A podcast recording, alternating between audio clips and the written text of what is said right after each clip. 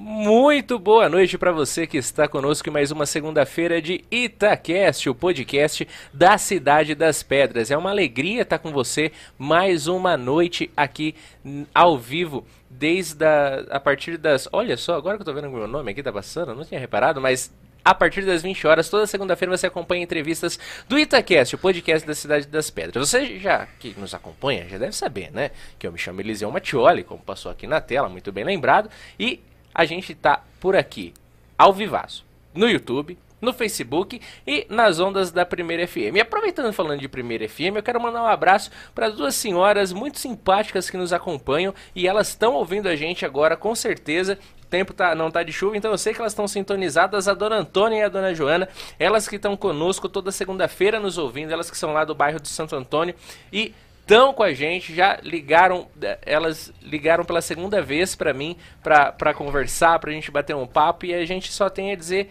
que é uma alegria ter esse contato com vocês que nos acompanham pela Primeira FM. É uma alegria de fato ter esse contato com o nosso querido ouvinte. Isso faz com que nós fiquemos mais e mais com esse gás que nos move, com, essa, com esse ânimo, com esse fervor. Então, muito obrigado, Antônia e Joana. É uma alegria ter falado com vocês e espero em breve poder estar tá fazendo uma visita aí para vocês aí no Santo Antônio.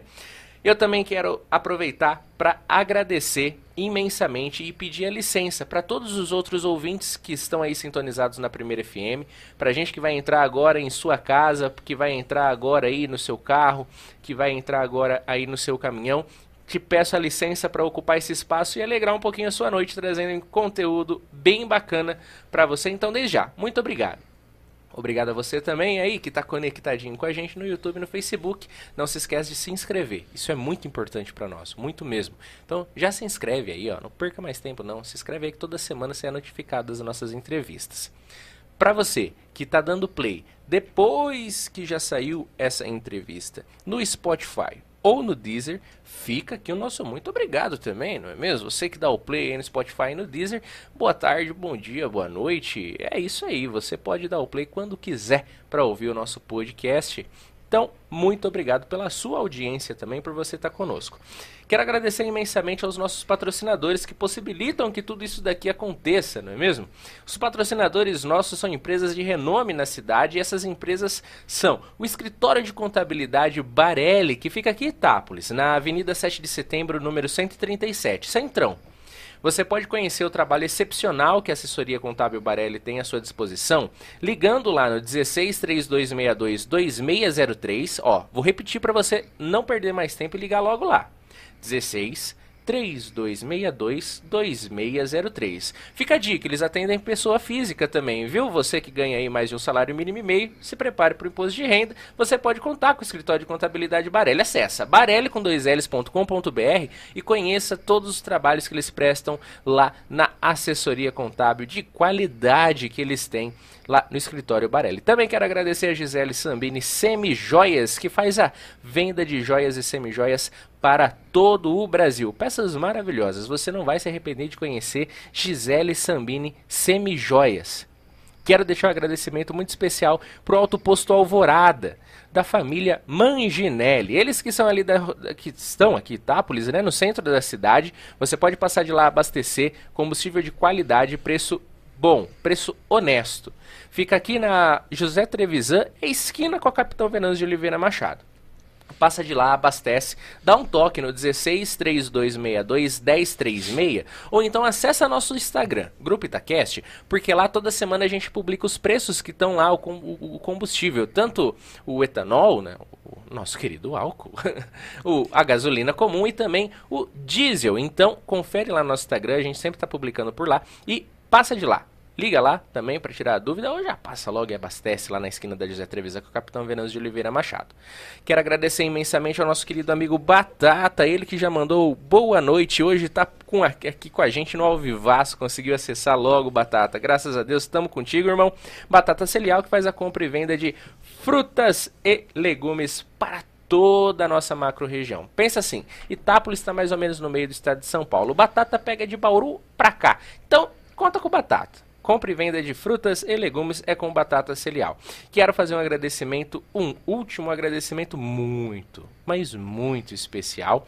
E quero até explicar o porquê que é muito especial, assim, é fora da curva esse agradecimento. Porque a WordNet Telecom, além de ter a melhor internet de toda a região, eu coloco minha mão no fogo por eles. O WordNet Telecom fica aqui o escritório deles na Francisco Porto 456, no centro da cidade, mas você pode ligar no 0800 591 3176 ou acessar nosso Instagram, porque todos os planos deles estão por lá também. Mas eles têm um diferencial que eu garanto, que ninguém tem. Eu garanto por vivência própria, experiência própria, por isso que eu coloco minha mão no fogo por eles. O pós-venda deles, meus queridos, não tem igual não tem igual, eu te garanto. Porque essa final de semana eu vou contar a experiência, se o Pelota me permitir, eu acho que eu posso contar aqui, se o Pelota não mandar ficar quieto aqui no foninho, porque eu posso ser que eu deseje mal para algumas pessoas. Porque a gente, caso você não saiba, né, o Grupo Itacast tem diversos segmentos, inclusive o Itacast Esporte Clube, onde a gente faz a cobertura de diversos eventos esportivos. E o WordNet é nosso parceiro também no Itacast Esporte Clube. Escuta só o que, que eles fazem.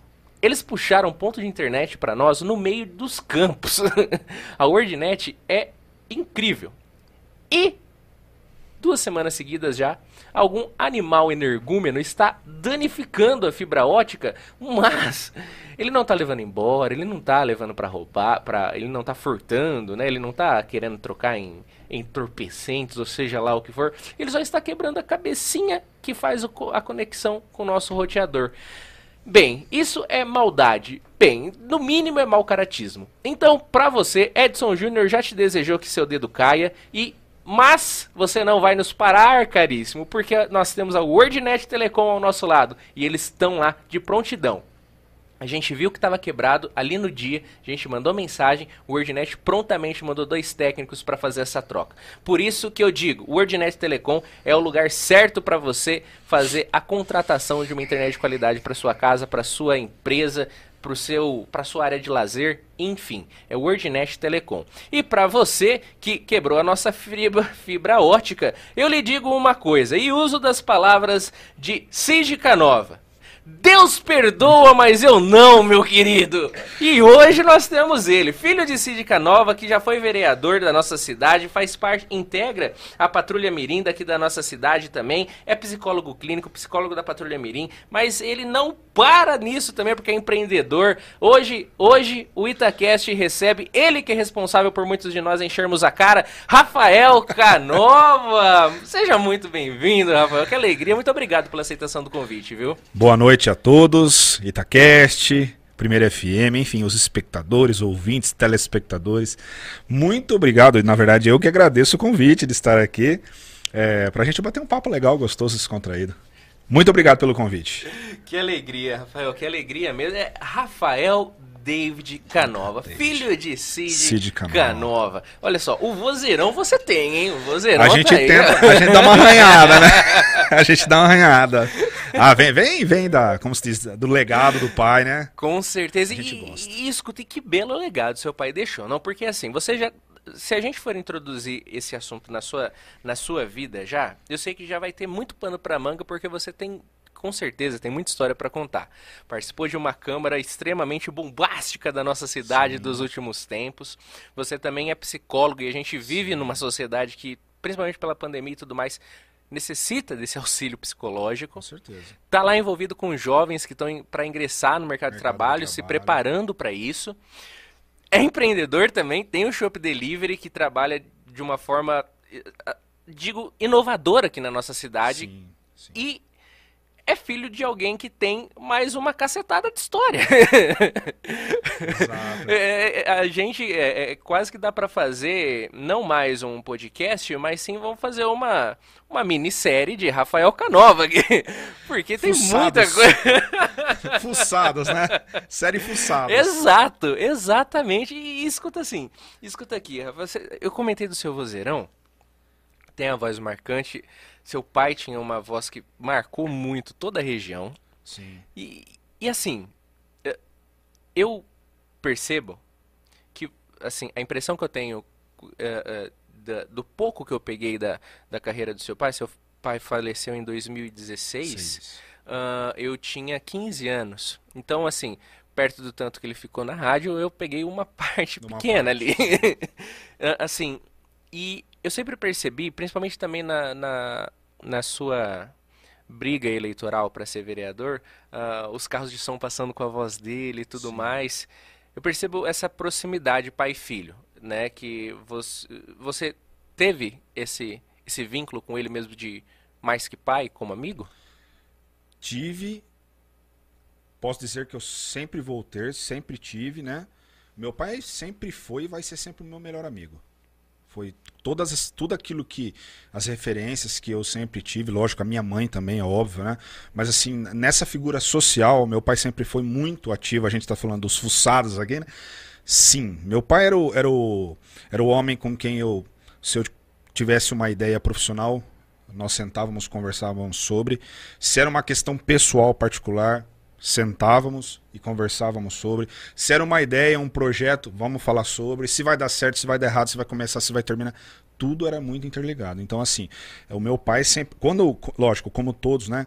É uma perda irreparável para todo mundo quem perde alguém. Sim. Mas, assim, é, eu senti muito senti muito, assim, em 2016 eu senti muito a perda do meu pai, porque era um processo de muitas ideias, muitas trocas, muitos conceitos, projetos, muita coisa fluindo. E sim, eu perdi, perdi assim, perdi no sentido das, das vivências, né? Não tenho mais essa vivência rotineiramente falando, mas as referências estão marcadas e a gente segue o legado. Então, sim, meu, eu, entre eu e meu pai sempre houve mais do que um contato eh, nessa visão que a gente tem hoje aqui do mecanismo da comunicação social, Sim, uma vivência de pai e filho, realmente falando. Que legal isso. E, e assim, ele tra trabalhava numa coisa que pode parecer muito lúdica, né? Para uma criança, pô, conectar lá no rádio, ouvir a voz do pai e tudo mais. E, e, e todo esse, esse, esse mundo, assim, a, acaba que não é todo mundo que fala em microfone, não é Sim. todo mundo que, que gosta de, de se de ter essa socialização diferente com as pessoas, né? Que, que a gente está falando para muita gente sem necessariamente estar tá falando com muita gente. Estamos falando em você aqui. Sim. Mas assim, eh, um, como que foi esse seu contato e essa sua uh, aderência assim ao, ao mundo da comunicação que seu pai era era assim tão envolvido e enraizado nisso?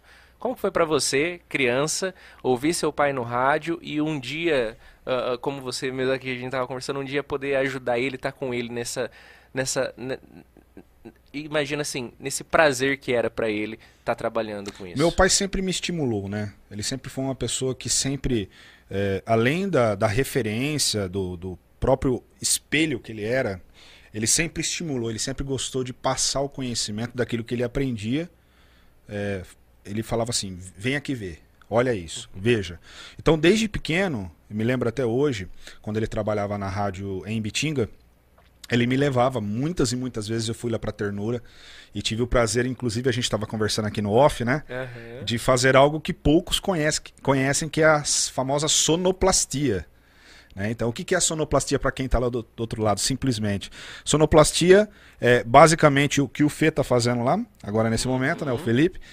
É, só que na, naquela forma mais analógica de antigamente, não tinha nada digital. Então, o, o, o, pai no estúdio, que era o aquário, fazendo a locução do rádio, e eu do outro lado fazendo a, fazendo a digamos que a toda a mobilidade do que ele estava produzindo lá no rádio, que era colocar as músicas, no, no na época eram as, as, os cassetes, né? as fitas cassetes, e os discos de vinil. Então a gente colocava todas as nas, nas vitrolas, nas disqueteiras, Olha. todas as músicas ali, tudo deixava no, no, ponto, na agulha no ponto, e assim que ele chamava, soltava. Então eu, eu, tive o prazer de aprender isso, de falar assim, ó, vai lá no estúdio e pega o, o, é, o disco de Christian Ralph, do, sei lá, edição 5, é, faixa 2 do lado B. Aí você ia lá, colocava, colocava na ponta da, da agulha. E isso eu tô falando para você, criança, criança mesmo, 8, 10 anos de idade, ele foi me ensinando a fazer isso, né? E aí eu fui pegando gosto, além dessa parte da sonoplastia, que hoje praticamente assim, é, Não é, na, não é nada parecido com antigamente, existe, mas de uma outra, é uma outra roupagem, né? Ao jeito que é feito hoje. Mas eu aprendi a fazer sonoplastia e aos poucos ele foi me estimulando a gostar dessa parte de comunicação social, que aí envolve todo o microfone que a gente está aqui, né? Essa comunicação direta e indireta com o público, seja por rádio, por internet. Ele fez parte até da TV, na época, TV Cidade. Então a gente aprendeu a ter esse contato com a câmera também. Olha né? então, é, tudo isso, o meu pai nessa parte é, ele sempre estimulou. Ele nunca foi um pai que falou assim, não, não, é, só ver. Não, não. Ele falava, vem aqui conhecer, ver, vamos tentar fazer. Eu lembro que às vezes ele redigia algum texto, você vai fazer uma, uma palhinha, você vai falar alguma coisa. Né? Ele sempre estimulou. Aí ele falava, lá na frente, se você gostar, tá tudo ok. Se você não gostar, tá válido também que você aprendeu, você fez alguma coisa, tá tudo certo. Então, é, é esse estímulo, essa parte aí. É, é, hoje, Fala assim, Rafael, mas você não se tornou locutor de rádio, apresentador? Não. Eu não me tornei, mas toda a minha, como você falou, todo o meu gabarito profissional está todo atrelado à comunicação social. A comunicação com o público. Então, a área de psicologia é comunicação, direta e indireta, o empreendedorismo e tudo, tudo que a gente vai fazendo, porque uh, além de tudo isso, uma das profissões que eu mais executei na minha vida foi ser vendedor.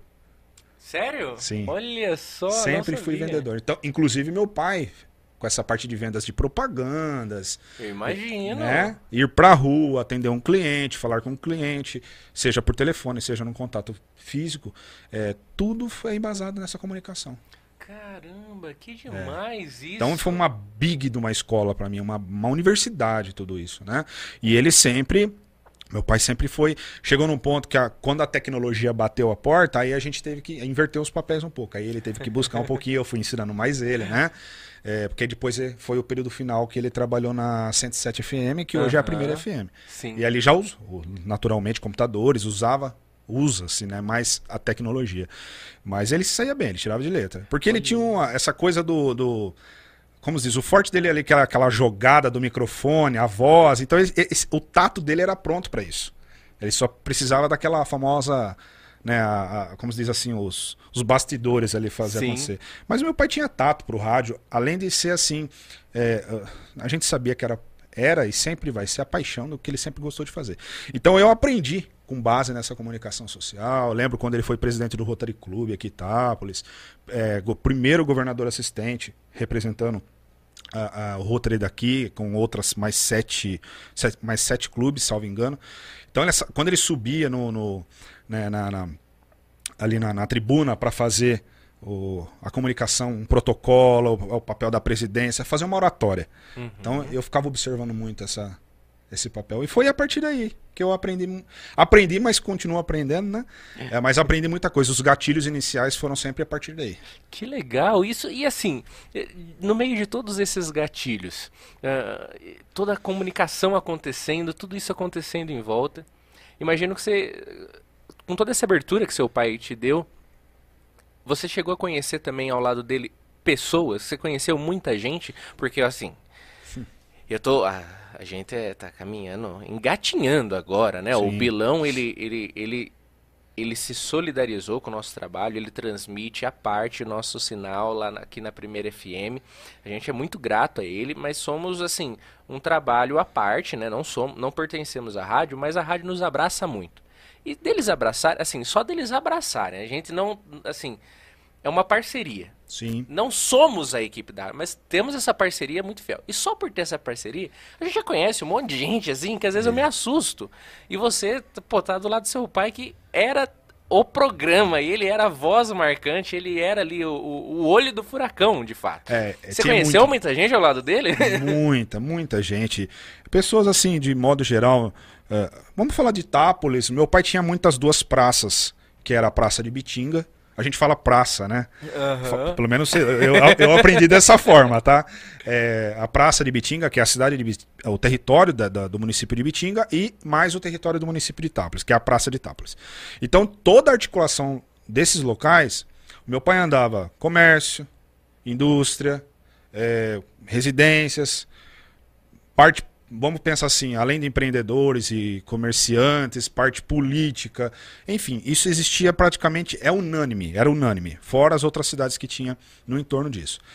E aí tinha o campo que a gente ah, conheceu muita gente na parte artística, né? a parte artística, uh, se a gente pegar os, os, artistas mais, um pouco mais antigos, digamos assim, os, os ícones, vamos usar o termo, uhum. esse pessoal aí era assim, basicamente todos, né?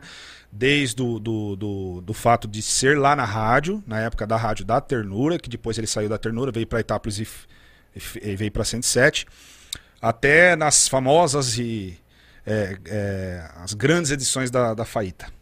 Olha então só. tinha a Faíta, o pessoal entrava, quem é os locutores aqui da, da de Itápolis e enfim da região que, que se conhece se conhece até hoje, eles se ali eles se como se se trombavam, Sim. né? E, e, ali estavam todos os artistas, o pessoal fazendo entrevista, fazendo é, é, fazendo a sua vinheta, mandando, né, o seu o seu mandando o seu projeto ali em pauta da sua programação. Então isso acontecia muito. E aí a, acontecia da gente conhecer muita gente, muita gente, conhecia muitas pessoas, desde o do próprio artista em si, mas também do pessoal envolvido indiretamente né, com, com, com, esse pessoal. Então tinha muita, muita. Assim, se falar para você, é, é, é, muita gente. E, e no meio de tudo isso, conhecendo tanta gente, conhecendo o trabalho do seu pai, a comunicação, é, como você mesmo disse, é empresário, é ouvinte, é artista, são grandes ícones, pessoas famosas. E que dado momento você percebeu que no meio de todas essas cabeças pensantes existia sempre alguém cuidando do, do psicológico dessas pessoas e você decidiu se voltar para psicologia? Você vê que olha que pergunta, é muito interessante isso que você está falando, porque assim é, é, um mundo muito bombástico, né, como você Sim. falou. É muita informação, só que a, a, a, o devido a devida atenção que hoje se tem com a saúde mental não era tão quanto na época, hum. tá? Mas um, o ritmo também de vida, de vida era menor. Sim. Hoje é muito mais acelerado. Antigamente era, era um ritmo diferente. Hoje o artista, vamos supor, ele, ele tem a rádio, mas ele tem a, a internet, ele tem isso, ele tem aquilo. Era muito diferente antigamente. Era um sistema mais, mais assim, digamos, a, a passos mais lentos. Uhum. Então, o que, que aconteceu com tudo isso? É, eu sempre gostei da área de saúde. Sempre. Né? Eu chegava a comentar com o meu pai, às vezes, que eu ia ser médico. Olha. Se você me perguntar o porquê exatamente, não sei te falar. É, simplesmente pelo fato de gostar de ajudar pessoas. Eu acho que uma série de situações, essa parte social também sempre me chamava muita atenção. Mas eu gostava muito da comunicação. Gosto até hoje, né? Sempre gostei. E o que, que aconteceu? É, eu tentei unir a ideia da, do, do, do vínculo da uhum. comunicação social mais a saúde não tem referência nenhuma dentro da, da, da, minha família de alguém que, que trabalha na área de saúde, que fez psicologia. Não. Essa foi uma escolha que eu tive, é, embasado exatamente em algumas pesquisas que eu fui fazendo, por gostar da área de saúde, porque eu percebi que eu gostava da área de saúde, mas eu era, não era muito fã de sangue. Então esse ah. negócio de entendeu? De, de ter Sim. que ir lá, mexer numa. Não, eu precisava trabalhar em algum cuidado, alguma, alguma, alguma parte mais direcionada ao, à evolução, à, à qualidade de vida do, do, ser humano, mas não diretamente, como, por exemplo, com uma cirurgia. Sim. E o médico é praticamente, né? É, se a gente parar hoje, tem várias outras áreas, mas é diretamente pensando nisso. Então eu acabei me aprofundando mais na psicologia. Gente, e, e como que foi assim? Ah, você comentou que seu pai te levava, apresentava, falava, vem, faz, né? Não só olha. E, e naquele negócio, se lá na frente você gostar, ótimo. Cheguei a pensar em fazer jornalismo. Chegou cheguei, também? Cheguei, e, e, como que foi essa conversa com, com seus pais, assim, por exemplo, uh, pai, Uh, mãe, a sua mãe, ela, ela ainda é viva, não? É viva. A minha mãe, ela tem uma formação, inclusive, olha que interessante. A minha mãe tem uma formação na área de enfermagem. É? Olha Só, só. que ela não exerce. Ela não ela exerceu um tempo, depois ela parou. Ah. Hoje ela prefere cuidar das coisas dela, ela mexe mais com bordado, sabe? Mas a minha mãe tem uma formação na área de enfermagem, então tem duas referências aí, ó. Que legal! E como que foi para você esse, esse, esse diálogo? Uh, como, como família, assim, chegar e falar tô achando que é a área da saúde e dentro da área da saúde não pode ser sangue, tem que ser uma área mais dessa evolução, como você é, disse. É, na verdade, foi? Eu fui me descobrindo no sentido de que eu, eu também fui passando por, é, pelo processo de terapia. Olha. Então eu busquei terapia, enfim, aconteceram algumas situações de vida e eu fui uhum. buscar ajuda e ali eu fui gostando também desse processo. Que legal. De, de é, sentir o acolhimento, o fato de ter a empatia, de ter alguém ouvindo você sem o julgamento. né? Sem, os, sem aquela coisa, ah, você está fazendo certo, você está fazendo errado. Não, eu senti que um profissional realmente ético, neutro, sigiloso estava ali te ouvindo e te dando todo o suporte que você precisava. E aí eu fui percebendo que aquilo realmente provocava a saúde. Aquilo realmente é saúde, porque a saúde não é só o remédio, né? Que é, lógico, é importante para a parte fisiológica. Então tem os três campos, né? Tem a saúde espiritual, tem a saúde psicológica, tem a saúde física. E aí eu fui me descobrindo nisso, até que vamos fazer o vamos lá, terminou o terceiro colegial, vamos fazer um vestibular, né? É, é, enfim, eu fui meio que transitando em algumas áreas para ver se eu, se eu gostava. E na psicologia realmente eu foi onde eu abracei, fiz a minha faculdade, é, trabalhei, porque na época ah, não, ah, eu fui lá, fiz, não, não teve essa coisa de, de, de meu pai me bancar, não. A gente sempre veio, a família nossa sempre é uma, veio uma família muito simples. Então a minha faculdade, eu trabalhava durante o dia, pegava o ônibus aqui, como muitos estudantes fazem, ia para Araraquara, estudava, voltava, trabalhava no outro dia. Por isso que eu falei da profissão de vendedor. Sim. Eu era vendedor do comércio. Era vendedor é. e simultâneo vendia Dia, e estudava. E estudava, então tinha que, como, tinha que rebolar para fazer dar certo. Cinco anos. Então, é, tudo isso foi acontecendo e aí eu me descobri nessa parte da área da saúde, mas eu gosto muito dessa parte da saúde é, agregada à área social né? E, e, junto a isso aí veio toda a parte da comunicação. Então tá tu, é tudo assim, tá tudo junto, tudo misturado ali, né? E funciona bem. Eu gosto, me sinto uma pessoa realizada, satisfeita. Lógico que a gente vai sempre buscando mais atualizações, mas eu gosto muito do que eu faço. Que legal. E, e você já é psicólogo há quanto tempo, Rafael? Ah, aproximadamente 15 anos aí, mais ou menos. 15 anos. É, Nossa. Exercendo aí. Que legal. E, e aproximadamente, como, tá? E como que foi assim? Por exemplo, eu, eu percebo muito nessa essa relação de, de figura familiar que existe nas suas falas e tudo mais, de uma, de uma família que deu essas oportunidades que você mesmo nos disse, né? Do vai, vem, conheça, faça é, essas oportunidades todas assim de, de autoconhecimento mesmo, né? de, de, discernimento. Vamos explorar o mundo, né? Exato. E, e como que foi para os seus pais verem uh, você se tornando psicólogo, atuando na área e tendo o seu destaque? Porque, e não digo isso por mim, uh, uh, apenas por mim, e também nem digo como não posso dizer na prática, porque eu não conhecia o, o, o profissional, profissional psicólogo, psicólogo Rafael. Mas a gente sabe que, por exemplo, a pesquisa da Associação Comercial de Tapas, que é feita no boca a boca na rua, você já chegou a ganhar a pesquisa e então, logo, diga-se de passagem, é um trabalho que se destacou na cidade. Sim. Como que foi para os seus pais, assim, a, a, a ver, seu, seu pai conseguiu ver Uh, como foi para eles verem essas realizações suas como profissional da área de psicologia? Olha, é uma pergunta interessante. Eu acho que uma hora eu preciso até perguntar isso para minha mãe um pouco mais a fundo, como ela está vendo isso hoje. Né? O meu pai sempre foi um, um, uma pessoa assim, Eliseu, que, é, lógico, sempre muito ligado a essa. Nossa, conseguiu um, um, é, uma premiação, né? Então a gente sempre foi muito essa parte da humildade. Nunca subir na cabeça, trabalhar com pés no chão, porque tem muito mais para alcançar. Tem muito mais para você chegar. Não no sentido de sugar essa essência humana, parecendo assim que essa ambição nunca tem fim. Não é nesse sentido. Uhum. Mas no sentido de não estacione. Vai. Vai para frente. O mundo está sempre em, em, atualização. O mundo está sempre. Né? E vai. Então, meu pai sempre foi um cara que. Parabéns. Você está merecendo. Você está correndo atrás. Mas continua. Não para. Então, houve sempre, tanto da parte do meu pai quanto da minha mãe, sempre essa, é, esse reconhecimento. Né? Eu sou filho único. Então, nunca fui um filho assim que. Ah, falar, o Rafael, você filho único, aquela coisa da superproteção. Não, não. Meus pais sempre me deixaram.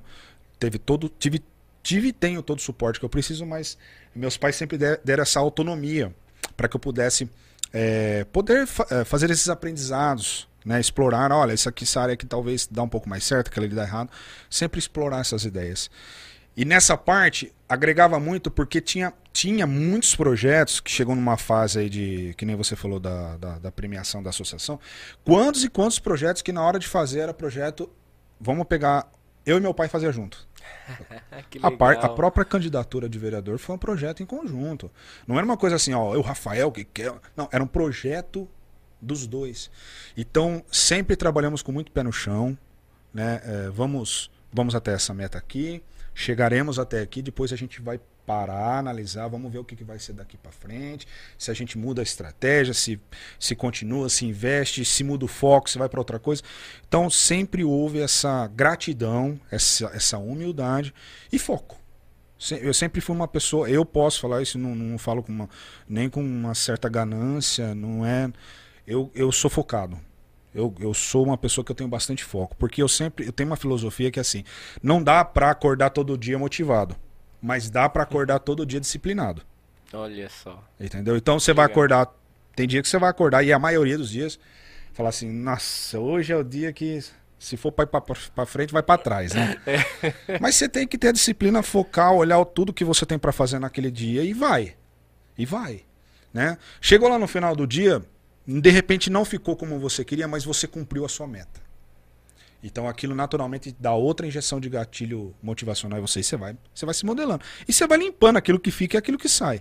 Então nesse aspecto, é o aspecto que, que, que assim, os meus pais, é, naquilo que você perguntou, sempre me alimentaram até o pé no chão, ir de forma compassada, né? respeitando sempre o, o sucesso do outro, que é muito importante isso, tem a tua vez, tem a vez do outro. Então eu nunca fui uma pessoa assim que, nossa, o outro tá lá, é, e aí aquilo lá. É mérito dele. É o momento dele. A gente tem que respeitar e tem que aplaudir, tem que aprender a aplaudir o outro. Né? Então eu nunca fui uma pessoa que me incomodei, não tem esse ego de hoje eu ganhei, amanhã eu tenho que ficar sempre ganhando, ganhando. Não. Lógico que o ser humano ele gosta de ganhar, mas a gente tem que saber perder. Então, é, essa humildade é, sempre levei, levo, sempre levei. Quem me conhece sabe disso. Eu sou determinado, focado, sou chato para essas coisas. Mas eu sou focado e gosto. Se eu tenho uma meta, eu falo: ó, eu, se eu não vou vestir a camisa, se eu não vou vestir a camisa se não for para nem para nem para não fazer a coisa acontecer. Uhum. Né? Então eu gosto disso, eu me apego realmente a projetos, ideias e é isso que que vai. Então tem que aprender a aplaudir a vez do outro, quando o outro ganha, quando você perde ou quando o outro perde, você também tem humildade. Então, para mim, essa parte aí nunca foi algo falar assim, nossa, né, o outro tá lá, como que você se sente? Me sinto bem. Me sinto bem porque se ele tá na vitória agora é porque ele tá um passo à frente da minha pessoa e ele merece. E tá tudo certo. Uma coisa é você eu como pessoa imaginar isso. Mas se eu não me preparo para isso, para esse tipo de pensamento, as coisas são completamente diferentes. Te engolem. Me engolem, é exatamente isso. E agora sim, eu percebo muito, eu posso estar completamente equivocado. Não, Você me corrige se eu estiver equivocado. Mas eu percebo, analisando, né? Vou dar um pitaco. Mas, como estudante, já fui estudante. Graças a Deus passou esse tempo, mas já fui estudante. Tenho diversos amigos. Muitos amigos estudam, Hoje mesmo a gente recebeu aqui no estúdio dois colegas que o Jonathan e o, e o Felipe Tambarucci, dois grandes amigos nossos, eles vieram aqui conhecer o estúdio, então eles estudam, estão terminando agora ali, estão no colegial. A gente tem eu, Pelota, tem o Francisquinho, mais novinho, que está na escolinha de futebol, assim. É, por mais que eu não esteja mais no mundo uh, da escola e tudo mais, não esteja no mundo da, da faculdade, a minha noiva estuda, então, é, o Pelota também estuda. Então a gente tem esse contato com diversas bolhas, digamos assim, bolhas sociais. Eu percebo, e posso estar equivocado nisso, mas eu percebo que mu muitas das vezes uma bolha, uma pessoa que in in integra essa bolha, se ela não tem a estrutura de uma base, seja familiar do sentido pai mãe ou no sentido de um responsável um exemplo uma um, um, farol ali que possa guiar e mostrar mais ou menos o caminho ou pelo menos falar tenta por ali sabe? Se não há uma estrutura percebo que as coisas possam se tornar mais difíceis na vida das pessoas que não têm essa estrutura essa essa base familiar eu vou me permitir usar desse termo de base familiar. Você acredita que isso foi algo um diferencial para você ter uma base familiar, ter uma estrutura e, e, e se sim, estou uh, deduzindo isso pelo que você está falando, estou sim. interpretando que você teve uma sim. base familiar. Vendo isso, você acredita que como psicólogo vendo todas as bolhas que você tem, todas as pessoas que integram diversas outras bolhas, infinitas bolhas, e jovens, principalmente jovens, que estão talvez nos momentos de mais pressão de suas vidas ali, começando a pegar grandes responsabilidades. Como você acha que é a estrutura, essa estrutura familiar, essa estrutura que, que constrói o ser humano hoje? Assim, é, é, é de fato é um diferencial? Ainda hoje era é e continua, continuará sendo? Falta uma estrutura? Ou estru as estruturas estão ok, tão saudáveis, assim como se você interpreta assim, assim como foi a sua? Como que é essa sua visão da estrutura que tu teve e que as pessoas hoje têm? Tá. Sim. É fundamental. E quando a gente fala disso, não significa que o Rafael teve uma vida familiar plena onde não teve problemas. Não, muitos problemas, né? Eu não tenho problema nenhum em falar que os meus pais são separados desde quando eu, eu era uhum. adolescente, enfim. Então passei por agitação no ambiente familiar também, mas assim, sempre separados, mas com respeito muito grande, né? Eu minha comunicação com a minha mãe é excelente, com meu pai é excelente, sempre foi muito é, é, muito disciplinar nesse processo. Vamos separar o joio do trigo, né? Vamos supor aquela coisa, a separação do pai e da mãe é do pai e da mãe, você não tem nada a ver com isso. A gente continua sendo seu pai, continua sendo sua mãe e a gente vai continuar nesse processo. Então, sim, isso é fundamental. É, aí a gente entra nos estereótipos sociais também, né? Então a base social desse jovem é fundamental para ele, o ambiente escolar, o, o, ambiente social, os amigos, as, as referências, que nós somos nós somos embasados em referências. Então, como como que está a sua referência no sentido familiar? Como que está a sua referência estudantil? Como que está a sua referência é, social, profissional, enfim, todos os, os leques de vida, né? Mas tem que estar tá sempre bom para você ser uma pessoa boa? Não. A nossa vida é embasada em escolhas. Então, assim, o que não vai te matar vai te fortalecer. Tem, tem pessoas que é, foram criadas e modeladas em ambientes extremamente conturbados né, e se tornaram pessoas extremamente de referência para si mesmas, né, porque a pessoa olha e fala assim: eu venci, e, e para outras pessoas que, que estão no entorno. Então, sim, a base familiar ela é fundamental, ela dá, ela dá impulso no sentido de você não vai conseguir. Ah, vou. Ou se eu vou, falou que eu não vou, ou se não, vamos lá que a gente está com você. Uhum. Tá? Tudo depende da ótica, a maneira como a gente enxerga as coisas. A vida não é bombons e flores. Meu pai e minha mãe me deram muito puxão de orelha, bronca. Isso você não vai fazer, não. Isso não sei o que. Mas foi bom, é importante. Né? Tem coisas que hoje eu falo assim, não, se eu tivesse feito de repente, né? Mas é, é, importante. Então essa base familiar ela é fundamental. E, e a gente fala isso não no sentido de pessoas que têm base ou não têm base. Todo mundo tem uma base. Uhum. A questão é como, como as pessoas, como nós vemos, analisamos essa base. Então, tudo aquilo que nós. As nossas referências, os estereótipos, isso, isso tudo é o que vai ser o gatilho para você. É o, é o que eu acabei de falar.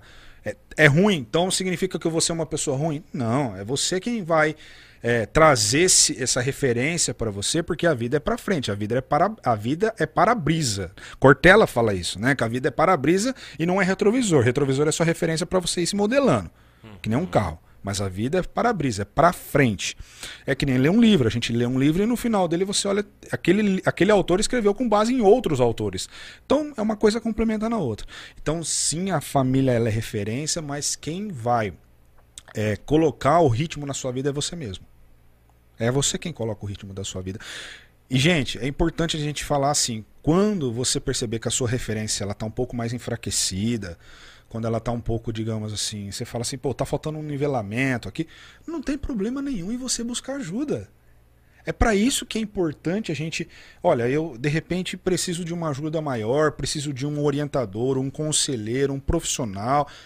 Ou se não for na área da psicologia, se for o seu, conselheiro, o seu conselheiro na área, de, vamos por espiritual, não importa. A gente não está falando é, no sentido de, de você é, fazer escolhas direcionadas. Você vai fazer isso dentro do teu mundo, né? Da tua bolha, necessariamente aí. É, busca apoio. Busque apoio, busque ajuda, é importante. É assim que você vai evoluir. Rafael, mas eu fui lá, busquei, mesmo assim fui tropeçando e não deu certo. Não tem problema, você tentou. Então você já percebeu que de repente aquele caminho ali não está muito apto a você. Tenta buscar um outro referencial e faz de outra forma. É importante isso. Então, essas bolhas elas vão sendo modeladas ou elas vão sendo quebradas a partir do momento que a gente faz o quê? A gente faz, é, digamos que, digamos, vamos pensar no, faz opções né, da, da, nossa vida, direcionamentos e a gente vai aprendendo com isso tudo. Eu falei aqui, eu, não tem ninguém na minha família que é psicólogo. Não tem, não tem nenhum médico na minha família. Minha mãe é formada em enfermagem, na técnica de enfermagem. Né? Mas assim, ah, tem alguém lá de trás? Ninguém. Ninguém, não teve ninguém. Eu simplesmente gosto, gosto da área de saúde, juntei com a área de comunicação social e vamos lá. Vai dar certo? Vamos tentar. Vai dar errado? Vamos tentar também. Mas tem que fazer. Na, na minha família também, meu pai se tornou radialista, locutor de, de rádio, né? É, repórter, enfim, vários braços. Mas também não tinha. As pessoas falam, não, mas o que é o Fio Canova lá e não sei o quê. Mas não são pessoas que são, foram e, e, sempre foram muito próximas da gente. São parentes, mas são parentes até um pouco mais distantes. Né? Mas falar que tinha essas referências, não. Então você gosta, e aí tem aquela coisa, ele fala assim, ah, não pode ser não, porque a gente não pode ser porque a gente não tem condição, porque não tem ninguém na família que é isso. Vamos quebrar um pouco isso. Pode ser sim. Né? Teu filho pode ser o o, o que ele quiser ser na vida. Ele pode, se ele falar que um dia ele vai ser um, um grande mecânico, ele vai ser. Se ele falar que ele quer ser um, um um locutor, um apresentador, ele vai ser um psicólogo, um médico. Se ele falar que ele vai trabalhar lá na firma e vai ser o melhor é, responsável do setor de logística daquela firma e vai conduzir novos ares para aquela firma, ele vai ser. Qual que é o, ele precisa, ele, ele, ele tem condição de, de fazer. Ele, nós temos condições de fazer isso. Todos nós temos. Não há problema nenhum em tentar. E é a teoria da evolução humana, né? Que bacana isso, Rafael. Eu, tá, eu tava até tentando localizar aqui que recentemente eu assisti um filme uh, e eu não tô lembrando o nome que você falou um negócio que fazia sentido. Com... Ah, poxa vida, assisti semana passada, eu sou péssimo, sabia?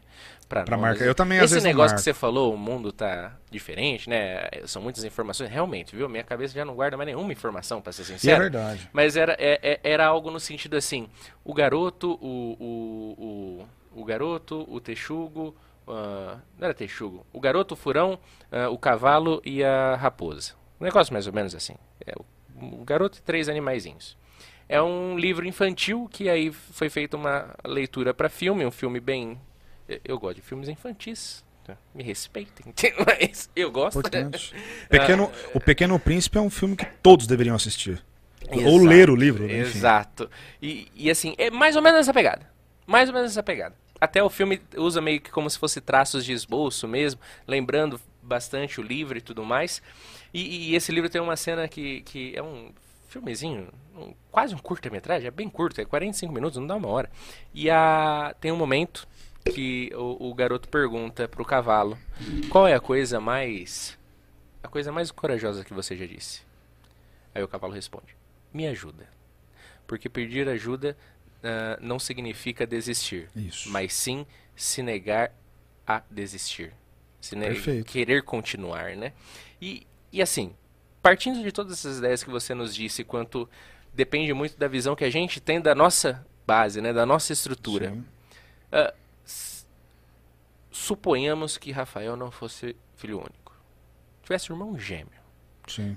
Mesmo ventre, mesmo dia, mesma hora, nasceu mesmo pai, mesma mãe, mesmos genes, mesmo DNA. Apenas idêntico. um minuto Exato, de diferença. Exato tudo igual, gema idêntico. O seu cabelo é igual dele, seus olhos são igual dele. Ainda assim, vocês poderiam ter interpretações diferentes da base que, te, que tem? Com tiveram? certeza. Com certeza. Isso aí é fato, porque não há ser humano na Terra igual. Nós somos todos seres diferentes com pontos em comum. Entendeu? Então, mesmo sendo. Olha só, mesmo sendo gêmeos, ainda tem, na própria fisiologia, o DNA ali tem conflitos. É a aparência, é igual. O comportamento é diferente, as emoções, a reação das emoções dessa pessoa, tudo é diferente. Ah, mas é parecido. Ah, aquele ponto é em comum. Então, vamos supor aqui, o Eliseu e o Rafael gostam de, de um determinado assunto. A gente gosta de comunicação social. Sim. Né? Então, é um ponto em comum nosso. Mas se a gente falar, vamos supor assim, vai, time de futebol, de repente você torce para um time e torce para outro. pronto, já deu divergência. Então, não há 100% para esse tipo de coisa. E na, na, no, na, no planeta Terra é assim. Sempre foi assim, sempre vai ser assim enquanto existir né, a humanidade. Então, sim, pode nascer ali em 0,001 segundo de diferença. Vai, vão ser pessoas distintas, né, cada um tem a sua identidade, vai construir, vai refazer o tempo todo, né, vai construir, refazer o tempo todo que ela precisar e com olhares em comum. Que bacana, isso aí. Como que é o decifrar em si, não sei se essa seria a palavra mais bem colocada, mas como que é numa questão uh, auxiliar alguém a, a, a, a, se encontrar ou a talvez uh, buscar uma nova forma de enxergar suas estruturas, de lidar com as emoções. Como que é o, o outro lado? Porque assim, digo porque já, precis, já pratiquei pratiquei não, já tive o acompanhamento de, de terapeuta. E assim, para mim é algo essencial. E como que é pro profissional? Assim, como que é ver ali, sentar na sua frente uh, uh, uma pessoa nova que você não conhece, que você não sabe de onde vem, qual o que ela quer, o que ela deseja, o que ela anseia, se aquela pessoa tá pensando em matar todo mundo, se essa pessoa tá pensando em salvar todo mundo. Como que é você profissional ver o quebra-cabeça desfeito e tentar fazê-lo ou refazê-lo ou pelo menos aceitá-lo assim? Como que funciona isso? Esse é meu gatilho. Esse é meu gatilho. O meu gatilho tá nessa nesse estímulo do novo. Olha só. Então, quando, a partir do momento que eu recebo alguém, e isso acontece com frequência, né? Tem pessoas que começam, tem pessoas que já estão e ficam, enfim, tem uma série de. de, de cada um na, no seu ritmo. Não se compara nenhum tipo de, de acompanhamento. É, primeiro, a pessoa está ali porque ela te escolheu, então, naturalmente, há toda uma questão de compatibilidade, uhum. né? sigilo, ética, a questão da é, do acolhimento, da empatia. A pessoa está ali, ela está exatamente para aquilo que você falou, ela está precisando do, de um olhar diferente. Eu sou um psicólogo voltado para a área comportamental. Tá? Tem vários braços da psicologia, assim como tem as, ramific as ramificações da medicina. Uhum. Né? Como você pensar um médico que cuida do coração, do pulmão, enfim. Na psicologia a gente tem a psicanálise, tem o comportamental, o fenomenológico e assim vai. Eu sou comportamental. É, é prazeroso demais. É, é assim, é meu gatilho quando eu recebo alguém que realmente está ali e ela tá como se é um um esticando a mão para o outro e falar vamos juntos porque o psicólogo ele não vai dar resposta para você a gente vai descobrir isso juntos né a gente vai descobrir com base naquilo que você traz de queixa a gente vai trabalhando isso a minha área é comportamental então naturalmente tem os efeitos do eu penso que faço o que e tem a resposta de Trabalho nessa, nessa linha fácil da gente entender. Eu gosto de trabalhar nessa, nessa, nesse formato. E é muito gratificante. É, eu gosto de usar dessa, além do novo da, da desse estímulo que a gente está falando aqui, que é o que me impulsiona, é a gratidão. Porque o que eu faço, eu não. Lógico, é meu trabalho, né? Mas eu não consigo tratar isso só com um olhar assim, ah, você está indo trabalhar. Não, eu gosto do que eu faço. Eu tenho prazer, eu tenho alegria de poder ajudar alguém. Ganho. Minha renda financeira, minha vida. Sim. Mas o prazer, a, a alegria é muito maior do que isso. Ela é fundamental para que eu possa estar me movendo todo dia, ajudando aquela pessoa. Como você falou, a hora que a pessoa chega e fala: Olha, deu certo. Foi assim, foi assado. Conseguimos. Não, é, não são todos que de repente a gente consegue chegar num, num 100%. Cada um tem um ritmo, às vezes um, um ritmo mais lento, outro mais rápido. Mas é o ser humano, cada um tem o seu ritmo e a gente tem que respeitar esse processo. Então, isso para mim é extremamente gratificante, é meu estímulo, é, é meu combustível. Eu trato isso como meu combustível. Que legal. E, e assim, o que, o que veio primeiro para você? Primeiro veio a sua a, a formação e a sua atuação em clínica ou o seu contato com a Patrulha Mirim? foi com a patrulha. Foi com a patrulha? Foi com a patrulha. Que legal. Porque, na verdade, foi, eu trabalhava no comércio, Aham. né? Então, eh, eu era vendedor aqui da, do comércio. E na ocasião estava tendo algumas mudanças nas leis federais, onde instituições precisariam eh, do ingresso de profissionais na área de psicologia e também da assistência social. Então começou a colocar, vamos supor, eh, assistente social, eh, foi colocando o, o psicólogo. E naquela ocasião, é, eu consegui trabalhar assim de uma forma onde eu entrei ali como estagiário. Já tinham passado alguns profissionais ali, mas como prestadores de serviço. E eu entrei como um, um- um estagiário da época. Então eu comecei ali. Fui trabalhando ali. Meu pai também fez uma passagem na época da patrulha. Depois ele saiu, foi, voltou pro rádio. Eu fiquei. E tô lá até hoje. Aí depois, eh, ingress- eh, depois de mim ingressou assistente social. Então hoje a gente tá. Assim, a patrulha ela tá exatamente com, conforme a lei manda, digamos, né? Sim. extremamente dentro da- do padrão social, do padrão educacional, do padrão da, da- do Ministério do Trabalho, que tem a questão dos, jo- dos jovens aprendizes.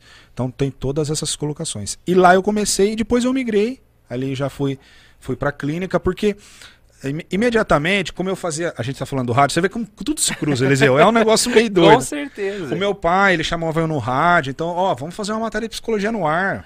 Que legal. Vamos trazer, porque tinha que. A psicologia no Brasil, ela não é algo antigo. As pessoas às vezes imaginam, parece um negócio de 200, 300 anos. 60 anos de psicologia no Brasil. Nossa. 60 anos de psicologia no Brasil. Então, trazer essa coisa de ó, psicologia. Não, não, porque o Pô, é brasileiro. mais ainda- nova que meu pai. 60 anos de psicologia no Brasil. Por isso que eu falo Caramba. que quando a gente falou do, daquele tempo lá atrás, Aham. não tinha muita inserção ainda dessa ideia da saúde, da saúde mental. Gente. né? E aí eh, a gente foi levando essa informação da importância da busca do apoio psicológico, independente da se era na, sua, na, na clínica, se era na parte eh, da saúde, se era na parte organizacional, institucional, social, independente. Então a gente levava uma mensagem no rádio desde aquela época lá. E aí um- aconteceu de uma hora um telefone tocar, Rafael, você atende no, no, no particular? Aí eu tinha que meio que driblar, né? Não, atenda. Então eu sublocava a sala na época. Que eu, eu, eu dividia uma sala com uma outra profissional na área de, de, de fonoaudiologia. É, que ela é fono, a Daniela Raineri. Sou, gosto muito dela, sou muito grato. Ela dividia o espaço. Olha Ela sublocava, então eu pagava uma porcentagem ali. Enfim, e aí a gente vai começando, né? Então tudo isso faz parte de um, de um, de um processo. E, e aí eu comecei primeiro na patrulha, depois eu fui pra, pra área. Mas eh, falar pra você assim, foi um. Acho que, sei lá, seis, seis meses a um ano no máximo de diferença de um pro outro. Que legal isso. Além do, do meio tempo, do, do meio. Nesse meio tempo eu fui. é, é, prestando serviço assim, uma palestra numa escola, numa empresa, né? Sempre levava uma mensagem, um- uma ideia, um tema, né? Então, desde aquela época já venho, como se diz, fazendo essa regra da, da procura, oferta e procura, procura e Aham. oferta, né? E tá aí. Que legal, que legal. E olha, você falando todo sério, tá- foi até bom que você não colocou retorno, viu? Porque meu caríssimo abriu uma coca, ele fez questão de abrir o microfone pra... e abrir no microfone. Aí eu aqui, filho da mãe. Quiser uma coquinha. Obrigado. Temos a batata aqui agora, Obrigado. Rafael. Esse cheiro já, já entrou aqui. E tá bom, viu? Pra quem tá, tá aí assistindo, tá bom, hein? E, eu, e eu quero agradecer muito ao Sabino Copacabana. O Sabino Copacabana, nosso amigo Sabino, que lá você pode matar sua fome com lanches, porções e matar sua sede com bebidas excepcionais. Aquela bebida gelada para refrescar esse calor, lanches e porções que vão aí fazer você sorrir mais, gente. Porque comida, comida não tem, não tem, não tem o que falar. Comida traz alegria. O psicólogo tá aqui pode confirmar. Comida é prazer também, né? É isso. É. Quiser colocar um sal, Rafael, Obrigado. fica à vontade. A batatinha, ó, né? Porque tá, a gente tá no. O paladar é um dos nossos cinco sentidos, né? É isso. Tá aí. É isso. Não tem segredo, né? e, e olha, Sabino, muito obrigado. Você pode fazer a sua encomenda, fazer agora, inclusive, se quiser. E, e para você que tá ouvindo depois do ao vivo, que não tá no ao vivo, às vezes pode fazer agora também, porque o Sabino tá quase sempre aberto, aquele homem trabalha demais. Ele trabalha é, todo dia, é, de segunda a segunda, não tem hora ruim não. Só liga lá, fazer o seu pedido ou manda uma mensagem no WhatsApp no 16 99758 8858. Pega a caneta, eu vou respirar fundo, você anota, você faz o seu pedido no 16 99758 8858.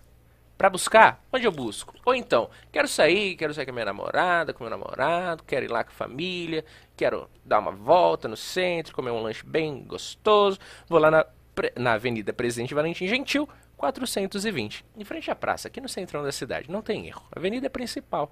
Só ir lá e filar a boia no Sabino Copacabana. Então, fica aquele nosso muito obrigado e aquele abraço, Sabino. Vamos nos deliciar agora.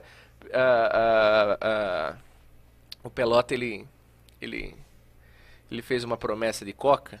Aí agora acabou a promessa dele. Ele não bebe mais água. É só coca. Inacreditável.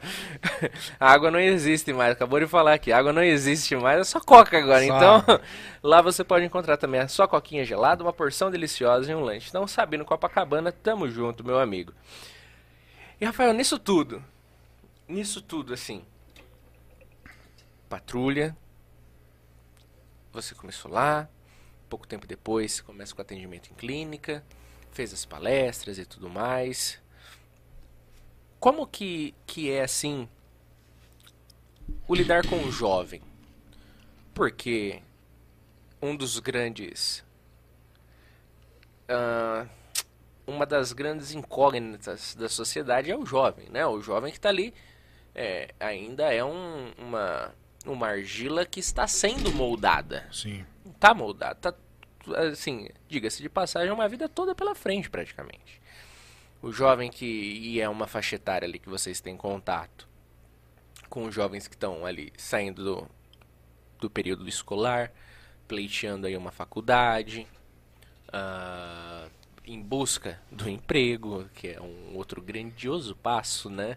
Que é, já vem com uma, com uma carga de, de responsabilidades, como que é lidar com o jovem em si? Essa faixa etária, essa, essa, é, é, a, os boletos batendo a porta, as responsabilidades batendo a porta, o, o, os pais ou responsáveis muitas vezes precisando também dessa ajuda, de que o filho trabalhe, de que o filho busque um estudo, se forme para poder a, ajudar em casa. Como que é lidar com essa essa classe social nossa, o famoso jovem? O, o jovem, na verdade, você. A gente já foi jovem, né? Sim. Também não faz tanto tempo assim. Pô, eu sou jovem ainda. Também não faz tanto tempo assim. Olha, o jovem é uma explosão de emoções, né? Então, ele tá naquela fase da... Do, eu, eu, gosto de usar um termo social, aqui a gente não tá falando nada científico, tá, gente? É tudo um bate-papo. Uhum. Mas é aquela coisa, é o 8 e 80 o tempo todo. É o tempo todo o 8 e 80.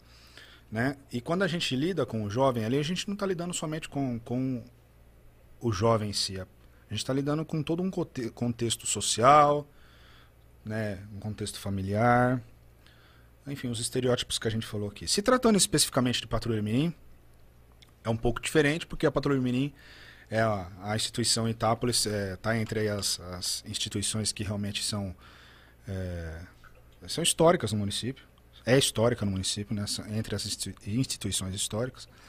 E tem um legado fortíssimo ali. Então tem algumas coisas que a gente não abre mão.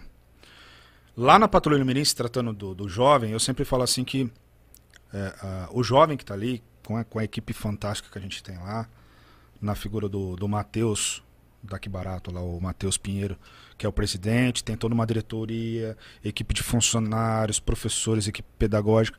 Então, assim, cada jovem que está lá, Ninguém foi buscar ele em casa. Ele está lá porque ele quer. Ele vai lá, ele faz a inscrição, ele faz a prova, ele entra. Ele é convidado quando ele é maior de 18 anos, porque hoje ingressa também. Mas ninguém, ele não está lá. Ninguém fala, ó, oh, você tem a obrigação de frequentar aqui. Não. Ele está lá porque ele quer. Então, se ele quer estar ali, ele vai fazer parte de uma filosofia de trabalho que existe ali, onde existem regras, existem é, digamos assim, conceitos, né? Que não é do Rafael. É da sociedade. É da, é, é são das, os conceitos é, colaborativos das empresas que solicitam um, um padrão da, da, de etiqueta, de regra daquele jovem. E aí, é, respondendo a tua pergunta, é toda uma explosão, porque entra aquela coisa assim, por que, que eu devo fazer isso? Por que, que eu devo fazer aquilo? Aí você vai tentando, de uma forma elaborativa, mostrar que aquele caminho é o caminho que realmente é, se faz necessário para que ele possa ingressar em determinados. Ah, mas é uma bolha. Mas é o processo. Né? A gente vai, como se diz, dançando conforme a música. Tem a parte humano, profissional, tem a parte de formação profissional humana, caminhos contrários que se cruzam. Então, todos esses jovens, eles são é, é uma oferta para eles. Quem estiver de acordo com isso, vai participar do processo ali. E ninguém é melhor do que ninguém. Que entra aquilo que a gente falou lá no início. Todo mundo que está ali, todo mundo é competente, todo mundo tem condições. E a gente não está falando de finanças, não está falando de dinheiro, porque o, todo jovem da patrulha, quem não conhece a instituição, está convidado a conhecer. Ali é, atende do, da, da classe econômica A a E. Pode chegar a pé, pode chegar de carro do ano, pode usar roupa da marca X, pode usar da Y, pode não usar nada, nada com nada. Todo mundo é muito bem-vindo. Pode ser, pode ser branco, negro, japonês, é, índio, não importa. A gente não faz distinção desse tipo de coisa. O que a gente quer ali é que todo mundo, é, todos que estão ingressos ali, é, entenda qual que é o direcionamento. Se ele tá, é jovem e está buscando essa primeira oportunidade de vida, ele vai ter ali. Mas não é porque o Rafael vai oferecer, não é? É a filosofia da entidade, não trabalha em conjunto de profissionais, mais pessoas que estão é, junto conosco nesses, nessas parcerias, junto com as empresas, é, lideranças da cidade. Quantos e quantos a gente está falando aqui de pessoas que a gente conhece? É fantástico o número de pessoas que se oferecem e que nós convidamos para ir lá fazer uma palestra, levar uma mensagem para esse jovem, para realmente dar esse gatilho. Eu gosto muito dessa palavra, gatilho dar aquela virada de chave. Então, é, lidar com esses jovens, seja ali a partir de 14 anos, 14, 15, 16, 17, até os 24 anos dele, é o tempo todo essa explosão de, de, do jeito de pensar, do jeito de agir, as emoções. Porque é, eu vou falar para você, você pega um jovem, vai, não precisa ir muito longe não, é, nesse momento, ele é de um jeito, de, de um jeito. Diferente do jovem de. Não estou falando de muito tempo, não, de cinco anos atrás. É diferente. É muito diferente. Isso não, não sou somente Rafael. Se perguntar para professores de modo geral, é, é diferente. Cada hora é, uma, é muita informação, muita coisa acontecendo. Então a gente tem que, é, como se diz, se atualizando, sabendo trabalhar com isso tudo, para realmente oferecer o nosso propósito lá, que é o quê? Formação humano profissional, qualidade de vida. Não só para o jovem, mas para as famílias que estão ingressas ali também. E na clínica?